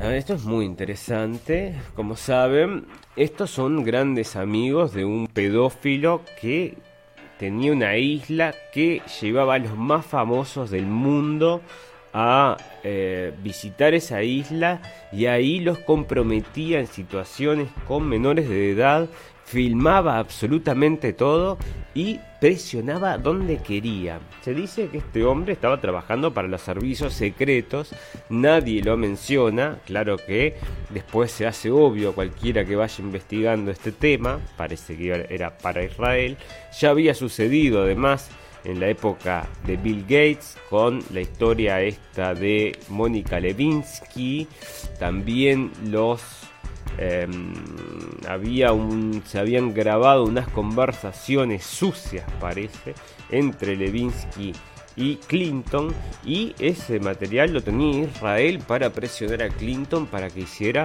sus deseos.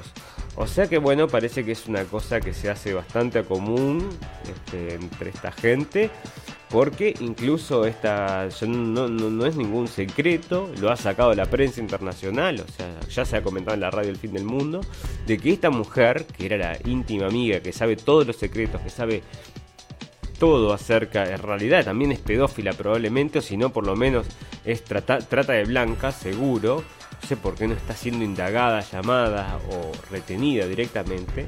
Como parece, esta parece se está escondiendo en, Israel. Información oficial de, estas cadenas de yo que sé, ¿no? Como puede ser Deutsche Welle, New York Post o cualquiera de esas. Ya habían este, dicho que estaba en Israel escondiéndose.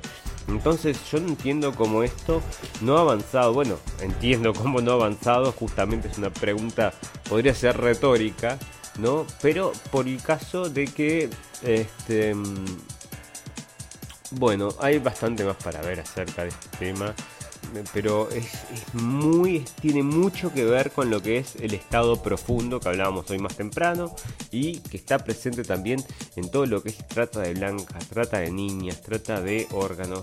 En muchísimas de estas cosas este, están, parece, metidos. Bueno, entonces Lane, que es esta señorita acá, señora, ya es una señora mayor, 50 años creo que tiene o algo por el estilo. Esta es, era la hija de un multimillonario, este, dueño, magnate, dueño de un imperio de la comunicación en Inglaterra, que luego también desaparece, muere de forma sospechosa, desaparece de la tierra, debiéndole a Dios y el mundo y el Juan Pueblo, a todos, les, les debía un poco. Y bueno, parece que no se supo más de ellos. Este, andás a ver si no están todos una cirujeta plástica y se están dedicando a otra cosa o directamente viviendo escondidos, andás a ver, capaz que la hija ahora le está yendo a visitar. Vaya a saber usted, vaya a saber usted. Acá se hizo un documental, está hablando de los pedófilos y pedofilia de Hollywood y todo esto, que está muy, muy, muy de la mano. Entonces eh, salió un documental ahora hace dos días de mm, este el muchacho este, ¿cómo se llama? Um, Corey Feldman, que estaba justamente, que dice que el Charlie Sheen había violado a este que era su amigo, no sé, en una situación... Bueno, esas acusaciones ya habían ocurrido, ya le había negado también Charlie Sheen, pero bueno, me parece raro que este tipo, de que ahora le salen estas acusaciones, había sido uno de los principales que proponía, por ejemplo, con el tema de las Torres Gemelas, ¿ok? Este, era como el, el, el conspiracy theory, ¿no? teoría de la conspiración. Entonces hablaba acerca de lo que las Torres Gemelas no puede hacer, que era tumbolazo, que esto y lo otro. Pero, este, bueno, ahora parece que también está metido en esto. Andás a ver si no le hicieron jugar un papel para desacreditarnos a todos, porque era en ese momento que estaba con alcoholizado y con drogas y con, lo encontraban con, o sea, cualquiera, ¿no? Absolutamente manipulable, porque la gente que está tan entregada a ese tipo de cosas son absolutamente manipulables y les quizás les haya servido para alguna agenda, porque él habló bastante bastante eh, insistió en este tema, se fue a presentar entrevistas y todo, o sea, como que tomó la batuta del, del, de la por un poquito, unos pocos meses, porque después no sé qué fue lo que pasó, se borró, se, ya desapareció. Bueno, acá este es un The News Punch, vamos a dejarlo. Pero bueno, está diciendo que un, este, una investigación eh, revela que la ciudad le daba eh, niños a los pedófilos para ver si el sexo era bueno para ellos. Entonces acá, esto es de News Punch, Punch, marzo 10. Y esto es en Berlin City Hall to find out. Mirá, ah, ¿viste? Niños sin homeless y este, niños con problemas con padres pedófilos. Esto está ocurriendo acá en Berlín entonces, ¿ok? Bueno, lo voy a tener que mirar un poco más de cerca esto. Pero te digo la verdad, no me sorprende. A esta altura no me sorprende nada. No me sorprende nada. Entonces, bueno, Se le dan, entonces les dan, parece que, casas de. Le dan los pedófilos a. ¿sabes qué? No me sorprende nada. Este, bueno, acá está.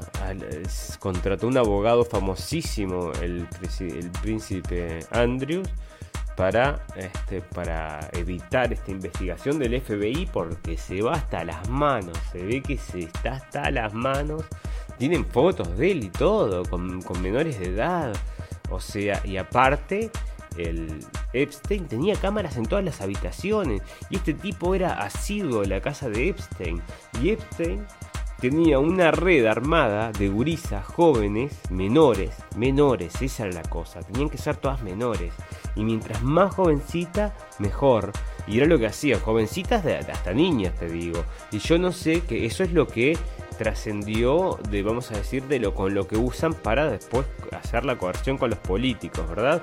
Pero en, el, en la interna me parece que es mucho, mucho, mucho más salado este tema, mucho más salado. Y eso todo, el Pizzagate y todo lo demás, ¿verdad? Que ya hemos hablado también de este tema. Bueno, entonces ahí está. También escapándose todavía, ahora todavía le está sacando el culo a la jeringa, pero ya le va a caer porque en algún momento te llega todo llega, ¿no? ¿Existe el karma o no existe el karma? Bueno, sobre este, este tipo de cosas me gustaría hablar con ustedes. Entonces, ¿qué digo yo? ¿Sabes lo que hago? Voy a hacer un, ya lo hice, voy, este, un Skype. Está abierto el Skype acá. Entonces, a medida que la gente se vaya acercando a la radio del fin del mundo, vamos a intentar, o sea que ya les hago extensiva la invitación amigos, para que me agreguen en sus em, sus Skype, Skype, Skype, en sus Skype como la radio del fin del mundo, todo junto, arroba yahoo.com, No sé si es con la dirección es, no sé si es con el... No, ya no me acuerdo, hace mucho que no uso Skype. O si no, la radio del fin del mundo es la calavera, la misma calavera que tengo en Facebook. Y me encantaría poder intercambiar ideas con ustedes acerca de las cosas que están sucediendo. Si ustedes tienen un tema para hablar, me escriben, quiero comentar acerca de esto, salimos al aire, hacemos un intercambio de palabras, vemos, a ver, porque espero yo que todos sean de distintos lugares, hay mucha gente de distintos lugares, quiero que esto siga creciendo para que seamos de todos lados, no que sea no que seamos de una zona, de una sola zona geográfica, sino que abarquemos lo más posible y que a partir de las experiencias de cada uno podamos, este, bueno, nutrirnos todos, ¿verdad?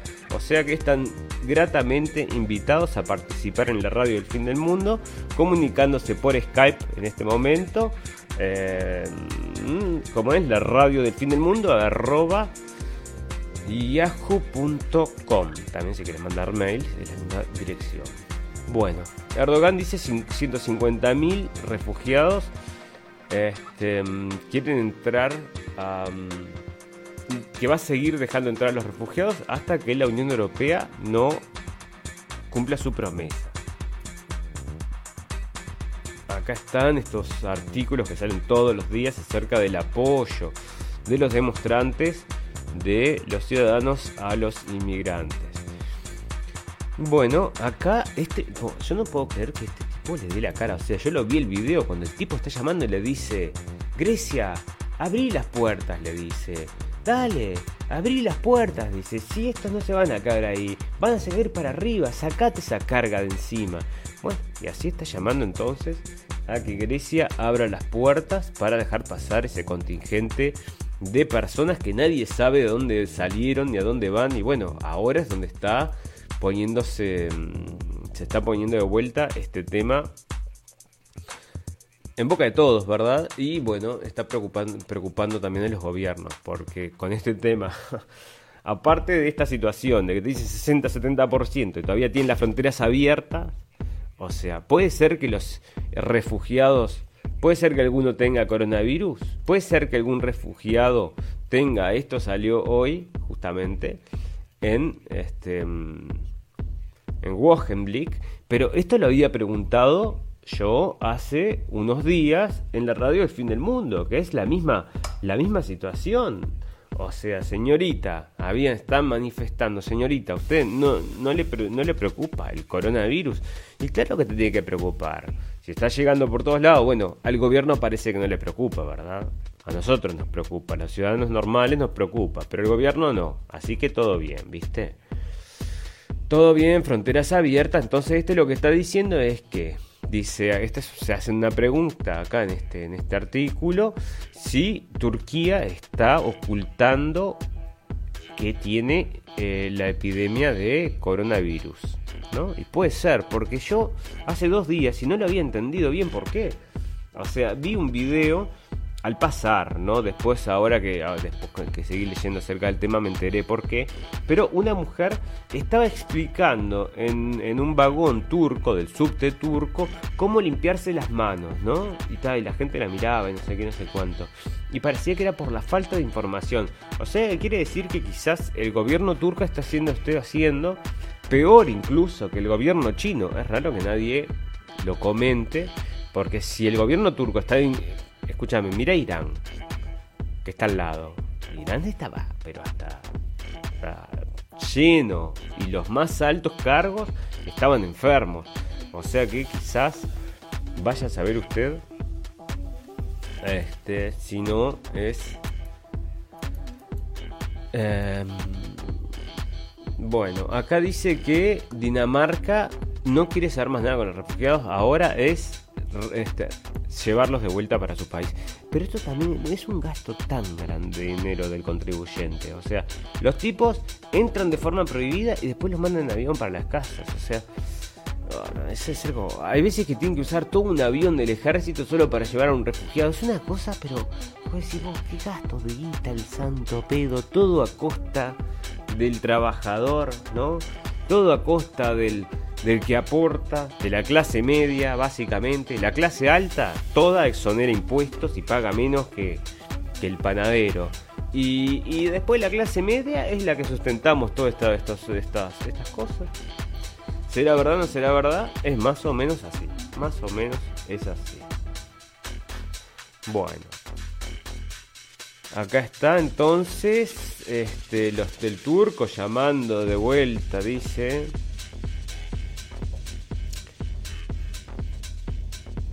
Porque claro, están diciendo los turcos que los alemanes, que la Unión, Unión Europea se están portando como los nazis. Yo no sé, o sea, y se le dieron vuelta y dijeron, está muy gastado. Ahora ya, ya, no, funciona más, ya no le funciona más porque hasta acá los diarios comunes y corrientes están hablando de que este, justamente el, justamente no tiene nada que ver, no pueden comparar una cosa con la otra, no tiene pies ni cabeza y que es una manipulación. Y más el turco, o sea, ahora, este es el artículo que les comentaba hoy. Este, mm, los correspondientes, los, o sea, la gente que hace las correspondencias, o sea, que van a hacer la filmación, por ejemplo, son eh, responsables. Tagesschau, ¿no? Estos son dos programas muy importantes de la cadena de televisión del Estado y dice que está trayendo una imagen falsa de esta inmigración de los refugiados entonces acá te traen, bueno, ese es el jefe ahí de la redacción.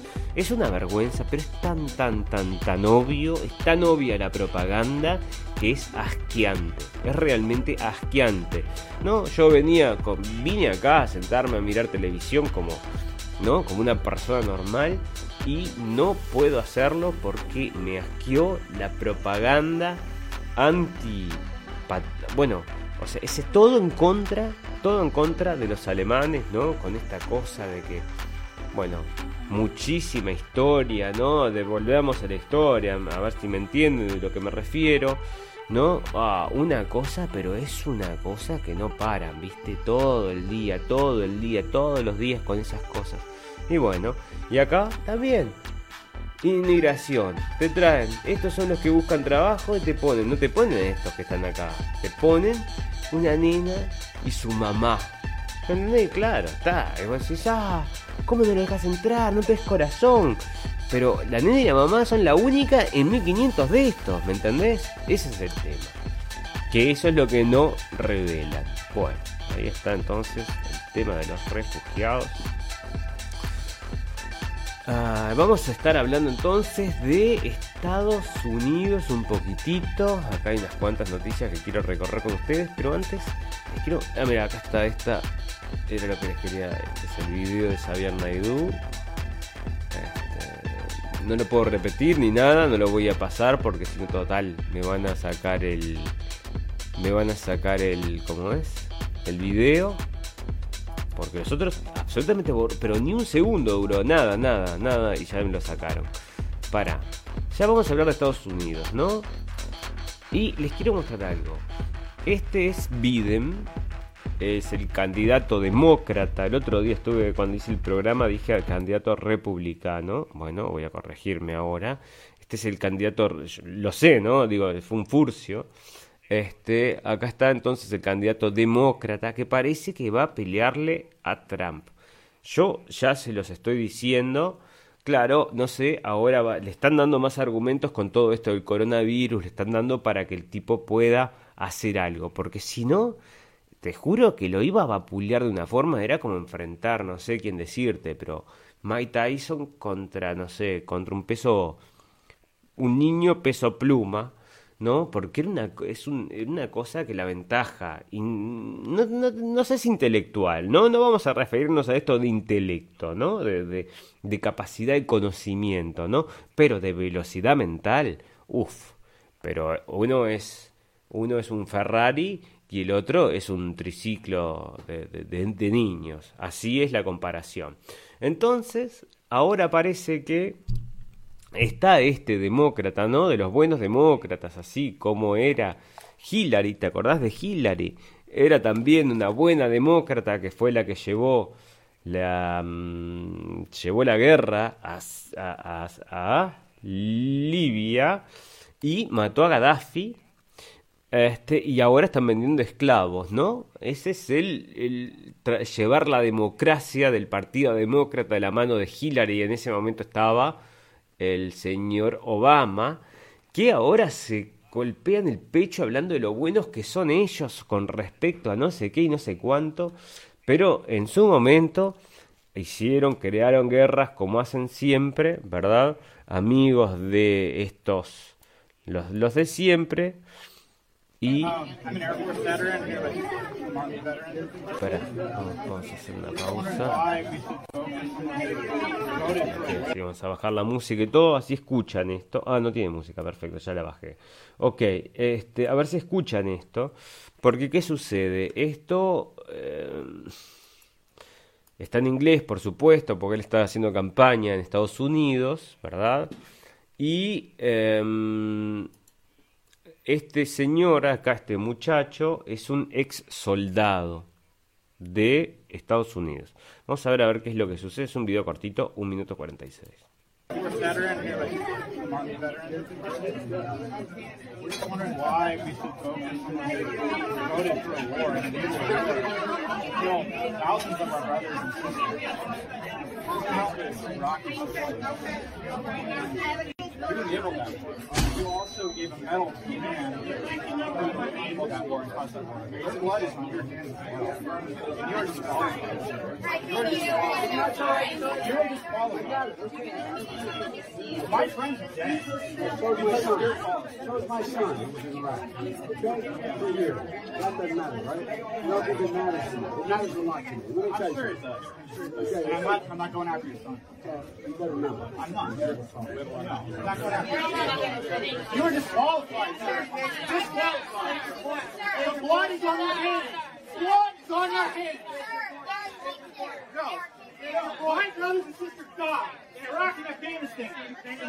enabled that to happen. He enabled that to happen. He is disqualified. He is disqualified. No way he can be president. They are dead. Millions are dead in Iraq.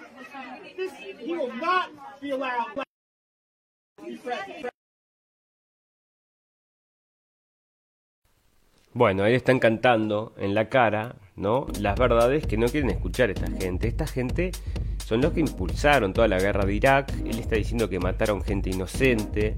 Mucha gente está recontra traumada. Los ciudadanos, los eh, militares estadounidenses, tienen un rango de suicidios elevadísimos.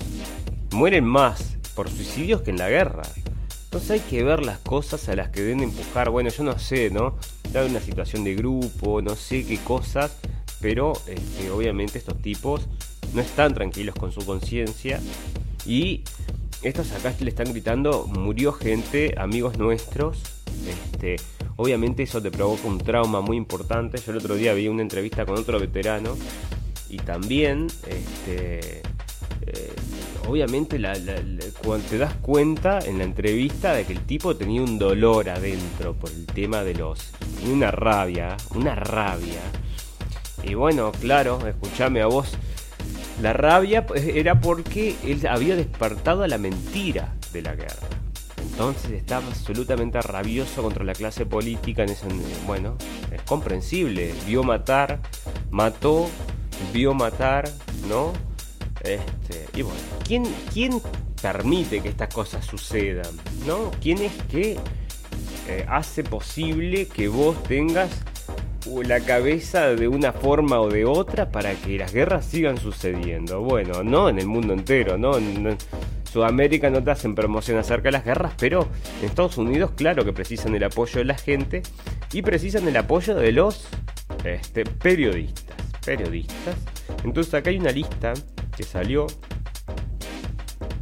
Estos son 38 reporteros que se juntaron con Hillary Clinton y con el señor Pizzagate Podestá, ¿dónde está? En la casa de Podestá era esto. A ver si a ver dónde estaba la información. Acá está. Eh, fueron eh, invitados a la casa de John Podestá, el jefe de campaña, que era el que estaba mezclado en el tema del Pizzagate y todo lo demás. Y estos son los reporteros de la ABC Bloomberg. Ahí tienen CBN, CBS, CNN, Daily Beast New York Times, Boy, Vox, Vice, por supuesto, Político. New York Times, eh, New Yorker, NBC, MSNBC, bueno, está todo esto, entonces acá lo que hacían eran una cena privada para presentarles la campaña de Clinton y bueno, estaban todos comprados o bueno, estaban yendo hacer esta este, en esta reunión que era off the records, ¿no? Bueno, ahí está. Esa es la situación. Mientras le están diciendo bye bye Bernie, es tendencia en Twitter ahora que este, Sanders perdió con Biden. Eso parece efectivamente que es lo que va a pasar. Sanders le están pegando. Yo, por eso, esto es algo que no entiendo de la política norteamericana o la entiendo. Vamos a ver, a ver, depende del, enfoque. Pero este, parece a propósito de que estén poniendo a Biden, no le va a ganar a Trump a menos de que suceda una catástrofe mismo en Estados Unidos, que se la puedan endilgar a Trump, por ejemplo, una crisis, no sé, un, no sé, capaz que es lo que están armando justamente, una crisis comercial. Y a partir de eso le pueden, le pueden ganar así. Así capaz que bueno. No sé, llevan a toda la gente a odiar a Trump porque no pueden comprar más comida. ¿no? Bueno, podría ser una cosa. Este, pero si en, un terreno así, en esta situación, ahora, hoy, a, hoy, pelo a pelo, pero lo destruye, lo destruye. Yo no puedo creer que permita el Partido Demócrata meter a Biden. Saben que no tiene ninguna chance. Y sin embargo insisten con Biden y tiran para atrás a Sanders. Que bueno, Sanders es más, es más extremista, ¿no? Pero básicamente Sanders, algo, algo interesante es que es anti-Israel. No es que sea anti-Israel, pero bueno, o sea, cuestiona todo ese tipo de esa relación especial, vamos a decir, que se mantiene. A pesar de que es judío, por supuesto. Em, Acá está, dice Estados Unidos se confía en el dinero saudí para soportar a los este, rebeldes sirios. Y acá, bueno, es un informe que sale este, sobre que, bueno, los sirios y Estados Unidos están de la mano soportando a los terroristas, recordemos eso, son los que supuestamente después van y meten bombas en Europa, ¿eh? no se olviden de esas cosas, pero así está la situación. Acá este es un artículo de Mint Press una buena, es una buena revista, Mint Press. Se han ocupado mucho del tema eh, Epstein. Incluso la periodista, es una periodista que vive en Chile. Se llama, bueno, es una periodista muy conocida, una gurisa joven que está haciendo un trabajo excelente, hizo un trabajo excelente con esto del este, de Epstein. Y bueno, acá dice que un investigador de FEMA eh, dice que en el, World Trade Center, en las bóvedas, se vaciaron antes del ataque. En un reporte choqueante del Sun, el bueno, este tipo, Kurt Sonnenfeld, dijo que proveyó evidencia que ciertos insiders sabían antes del ataque también incluyendo al presidente George W. Bush. Esto no lo va a salir en la prensa normal, por supuesto, se lo tiene que traer esta agencia, Mid News. Este, y bueno, acá sigue el tema este, porque, bueno, ¿quién se cree el ataque a las Torres Gemelas? Se decía así que habían vaciado entonces. Esto no es nuevo, pero parece que ahora están trayendo de vuelta a colación. Bueno, mm, los militares aprueban cuarentena a 11 campos de cuarentena. Yo no sé si esto no será aquello que había comenzado como los FEMA, los campos FEMA, en un momento eso fue muy conocido en Estados Unidos, los campos FEMA, y donde decían que iban a meter a la gente, incluso tenían comprado, parecía, este, ataúdes. Esto fue muy famoso durante un tiempo en ciertos medios de Estados Unidos, incluso la gente en Estados Unidos estuvo siguiendo esto muy de cerca. Y bueno, la situación entonces es que están armando no sé cuántos centros para parar la pandemia en caso de que suceda. Acá está, mirá, uno acá, otro acá, otro acá, otro acá, otro acá, otro acá. O sea que no sé si coinciden con los campos FEMA, eso tendría que darle una bichada. Vamos a dejar eso por ahí para poder hablar después, a ver si justo coincide, sería mucha casualidad, ¿eh? mucha casualidad. Bueno, Estados Unidos está mm, pegando duro contra los carteles de las drogas y este, bueno, está pegando mucho más que México, la verdad, e incluso con el tráfico de personas, que es una de las cosas que Trump más le ha metido. Em, bueno, acá dice que el, el, salón, como siempre, tirando para atrás, por supuesto, el trabajo de Trump. Dice que el plan de paz no va a funcionar. Este, por supuesto, ¿qué más van a decir? Esto está más en contra de Trump que no sé qué. Acá Joe Biden también, este, es el, no es, le estaban diciendo lo del, o sea, tiene un furcio cada, o un problema con la gente todos los días. Acá parece que se pelea con un, este, con un metalúrgico que le está hablando acerca del el, Second Amendment, ¿no? que es la, segunda enmienda, que es el derecho a portar armas.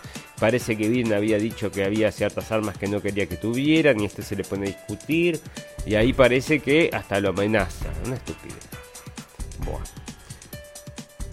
Acá está. En, mira, el Telegraph dice en este, este, en esta forma desastrosa de manejar el coronavirus, Donald Trump está volando en el aire sus, sus chances de ser reelecto.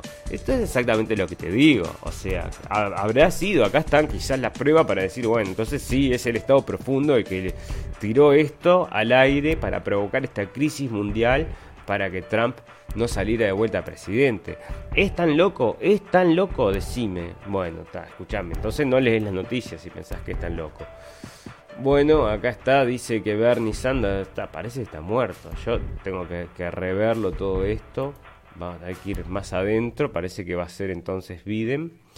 Pero Christopher Stills eh, se refuta para cooperar con Estados Unidos eh, para mirar los orígenes de la, de la teoría de Trump este, aliado con Rusia. Y este Christopher Steele este es el que se le encargó el trabajo para que traiga las pruebas para decir que Rusia y Trump estaban trabajando juntos. Y es una, tiene una empresa privada. Entonces ponerle que le hayan pagado 180 mil euros, yo qué sé. No sé, imagínate, 600 mil euros. Si vos te me traes un papel que Trump y Rusia están trabajando juntos, te pago 800 mil lucas. Bueno, ahí voy, te lo produzco y te lo traigo. Exista o no exista. ya está, por Dios. Bueno, ahí lo hizo y andás a ver cuánto lo cobró. Es un trabajo privado, tendríamos que averiguar eso también, interesante. Em, bueno, dicen acá en Salón, mirá lo que dicen, que Rusia está tratando de incitar violencia con grupos supremacistas blancos, ¿no? Lo mismo que dirían acá son, acá son ultraderechas, no sé, bueno, está, están ahí tirando, ¿no? El carrito del miedo les, rinde cada día, les rinde menos, pero siguen y siguen y siguen. Y bueno, así no nos sorprende, ¿no? En Sudamérica tengo dos cositas chiquitas para comentar. Voy a comentar solo esto en realidad. Entonces, se olvidó todo el mundo de lo que está pasando en Bolivia, ¿verdad? O sea, allá están bien las cosas o están mal las cosas. No, parece que es todo un caos. Me gustaría saber, a ver si alguien hay, hay alguien de Bolivia que me pueda comentar qué es lo que está sucediendo. Yo este, esto me parece una falta de respeto de parte de todo el resto de los hermanos latinoamericanos que no estemos mirando qué es lo que está pasando, por Dios, que son nuestros, son nuestros vecinos, son nuestros amigos, ¿no? Y nosotros en vez de estar digo, colaborando activamente y estar, digo, vamos arriba, muchachos, no puede ser. Esto no importa si es de derecha o de izquierda, vamos a, que, prevalezca la democracia. Nosotros estamos de acuerdo con, con, Bolsonaro en Brasil, no, no, nos molesta, tampoco nos molesta este, Evo en, Bolivia. ¿Cuál es el problema? ¿Cuál es el problema? No podemos tener así distintos gobiernos, distintas formas de ver el mundo y sin embargo trabajar todos y cooperar todos juntos. Claro que sí que podemos. Ese, ese tiene que ser el objetivo. Y más en Sudamérica, más en toda Sudamérica. Escúchenme, nosotros somos todos primos, primos hermanos. Entonces no puede ser, nos olvidamos, estamos olvidando de lo que está pasando en Bolivia. Esto me da pena, porque yo, o sea, no sé, han dicho de Evo Morales que, no sé, ¿qué no es? ¿Qué no es?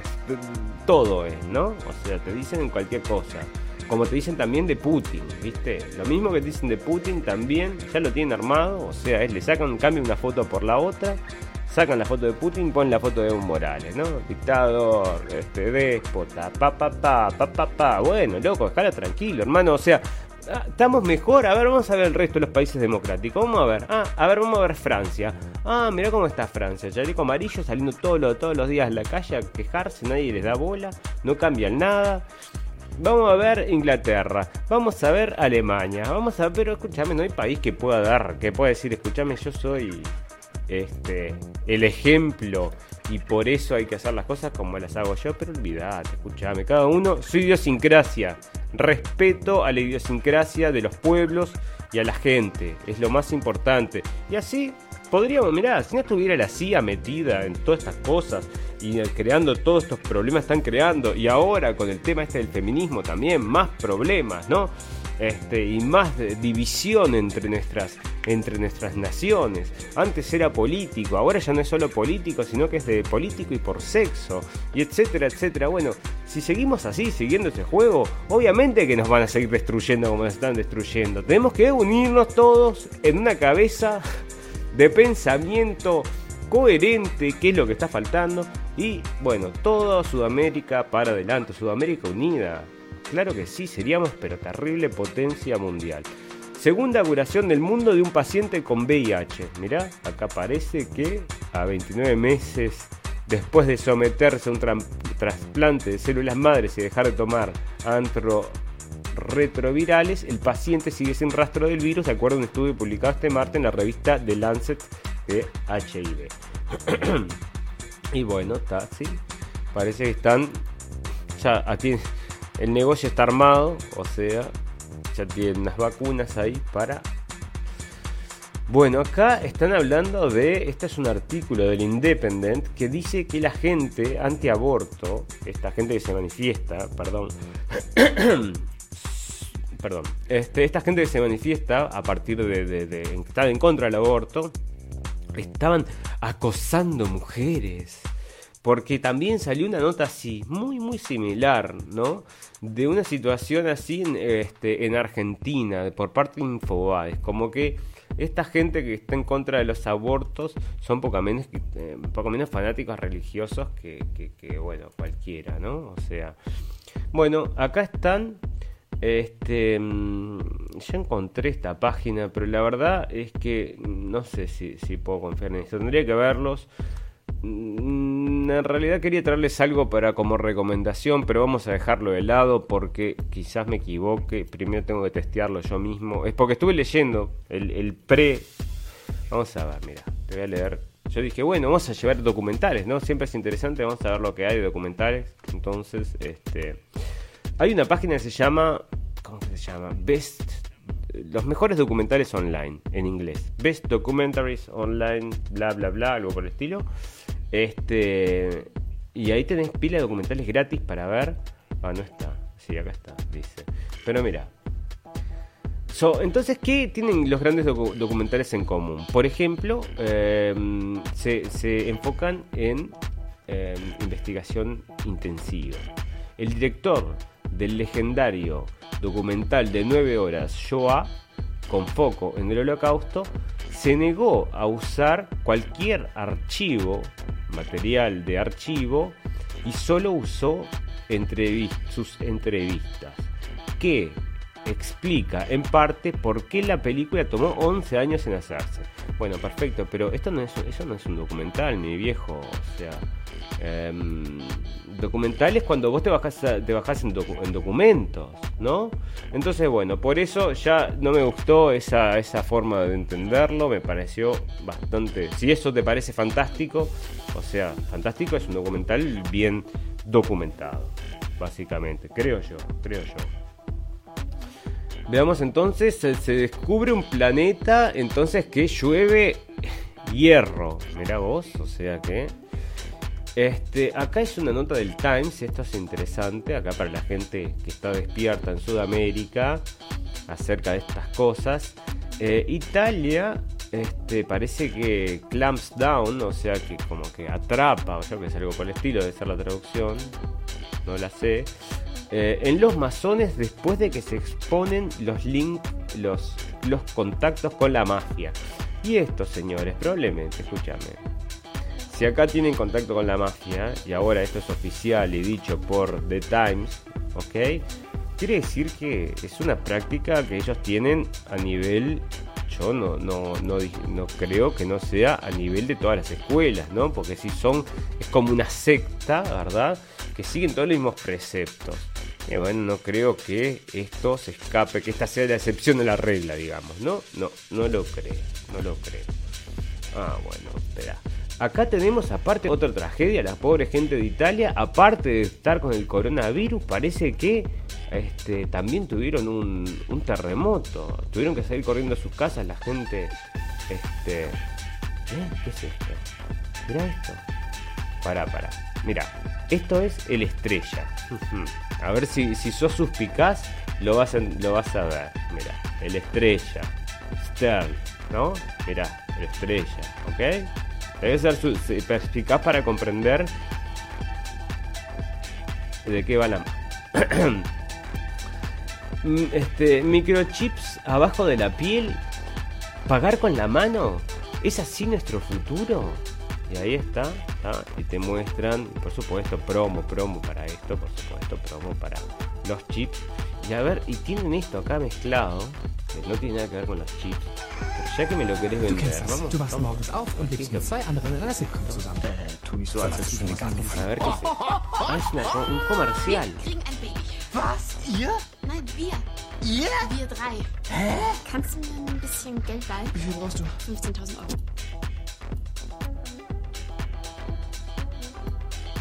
Oh. Bueno, disculpen amigos. Tuvimos un pequeño problemita de audio ahí, pero bueno, está, ya ves lo que te venden, ¿no? Te venden el chip abajo de la piel y te, y te venden acá también. ¿Sos, sos distinto? Sé, sé otro, ¿no? Sé distinto, sé distinto. Eso es lo que están vendiendo. ¿Y esto qué es? Un banco. Están, esta es una publicidad. Mira qué lindo. Bueno, está. No importa, quién le importa? Continuemos. Populist. Esto acá parece que Jaguar, Jaguar, la empresa de autos, la agarró a Greta contra el ring y la vapuleó, le mandó unas cuantas verdades, lo sacó esto en Sputnik, dice Greta Thunberg, este, bueno, Jaguar, la marca de, autos, parece que em,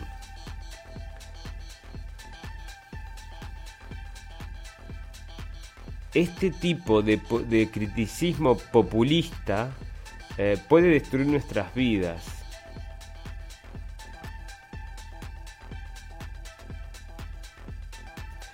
Ah, pero dice que no está justificado porque nosotros también estamos construyendo vida, este, riqueza, eh, salud, educación, toca, porque la grita ya está, bueno, escúchame, ya está hilando mucho más, más, está, ya está cosiendo sacos que no tiene que estar cosiendo, mija, o sea, agarró, patentó su marca, Fridays for Future. Señores y señores, si ustedes van a participar de las marcas y venden, por ejemplo, una remera que dice Fridays for Future, va a venir con la etiqueta de Greta, porque la marca está registrada para que ella no se pierda un céntimo de este movimiento de, para luchar contra el calentamiento. Gracias Greta, todos tenemos que agradecerte.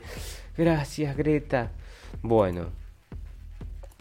También amigas que quieran ser parte de la próxima ola de, líderes feministas de América Latina, Open Society Foundation está buscando y los solicitantes deben tener entre 22 y 30 años de edad al inicio de la beca. Las solicitantes deben estar establecidas en América Latina y demostrar un buen dominio del idioma español, inglés y portugués. Además, los solicitantes deben estar en las primeras etapas de sus carreras y desear aprender más sobre las herramientas necesarias para aumentar su eficacia como activistas y organizadoras en torno al tema de justicia de género. O sea, te agarran bien guachito para, que te, para hacer lo que quieran contigo, ¿no? Porque mientras más Nobel, menos sabes.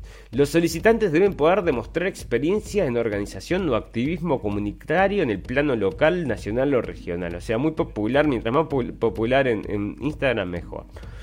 Se alienta expresamente la presentación de solicitudes de personas que se vean afectadas por o hayan vivido de forma directa los desafíos, políticas, prácticas, formas agudas de discriminación y sistemas que busquen perpetuar narrativas dominantes o estereotipos basados en la identidad. Estamos buscando candidatas que no hayan tenido fácil acceso a las líneas de, liderazgo existentes, pero que estén dispuestas a aprovechar una oportunidad de crecimiento y desarrollo de la industria de Soros. Así que bueno, ya ves, acá tenés, esto está y lo encontrás, este, si bueno, Open Society Foundations, no sé cuál es el logo, destruyendo sus países o cómo sería, pero bueno, ahí si alguien, alguna de ustedes quiere este, llegar a mandar sus, este, mm, como es currículums, bueno, Soros está buscando secretaria entonces, gente que lo ayude. Acá dice que cazadores furtivos matan a la única jirafa blanca de Kenia y a su cría. Esto es algo increíble, o sea, ¿y por qué las dejan? No, las vigilan. Cazadores furtivos mataron a la única jirafa, blanca de Kenia y su cría, cuya singularidad causó sensación a nivel mundial cuando fueron vistas por primera vez en 2017. Las encontraron en 2017 y ya las matan tres años después. El gerente de la reserva, Mohamed Almendoor, afirmó en un comunicado que guardabosques y recientes locales hallaron los esqueletos de los animales tras una larga búsqueda. Este es un día triste en la comunidad. Bueno, no lo habrás dejado matar, vos, escuchame, no tienen control de nada, o sea, está, no, no hay control de nada, jirafas blancas no existen más, y esa es la situación. Y por nuestra parte, queridos amigos, estuvimos recorriendo todo, todo, todo lo que había para tocar en estos cuatro días. Junté este paquete, se los traje. Estuve hablando ya, estamos en una hora, déjenme ver. A ver si tengo. No, me dejó de, andar también el live producer. Dos horas, maldición. Pasó volando el tiempo, pero teníamos muchísimas noticias. Bueno, amigos, les quiero agradecer que se hayan quedado ahí, que hayan escuchado esto. Si les sirvió de algo, por favor, denle un dedo. Me pueden seguir o compartir estas cosas. Sería muy positivo. A los nuevos amigos que han venido, espero no haber defraudado, espero haberle traído algo, un popurrí de noticias, la invitación.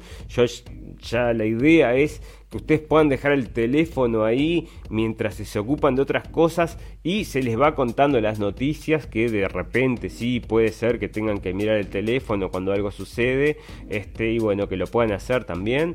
Entonces podemos tener una cuestión de audio una cuestión de video las dos cosas.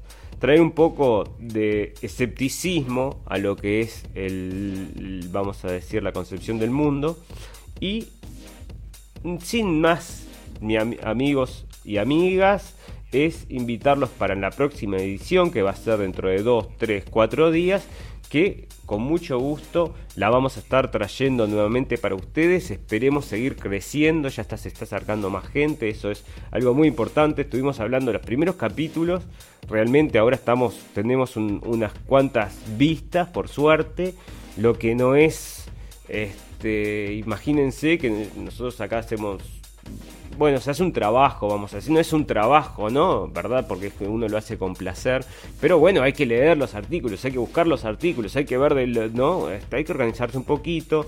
Este, y bueno, y todas estas cosas, si están lanzadas así como una botella al mar y no nadie la, nadie la escucha, nadie la encuentra, nadie lo lee, es realmente es, es triste. Entonces ahora que hayamos logrado un poco de acción en todo esto que es la radio del fin del mundo. Solamente me queda agradecerles porque es gracias a ustedes y es para ustedes que estamos haciendo esto. Amigos, muchísimas gracias. Hasta la próxima edición de la radio del fin del mundo y nos vamos con un poco de música de la radio del fin del mundo. Cuídense del coronavirus, amigos. Todas estas cosas que estuvimos hablando, lávense las manos y tengan mucho cuidado. ¿eh? Eso sí, conscientes. Hasta la próxima.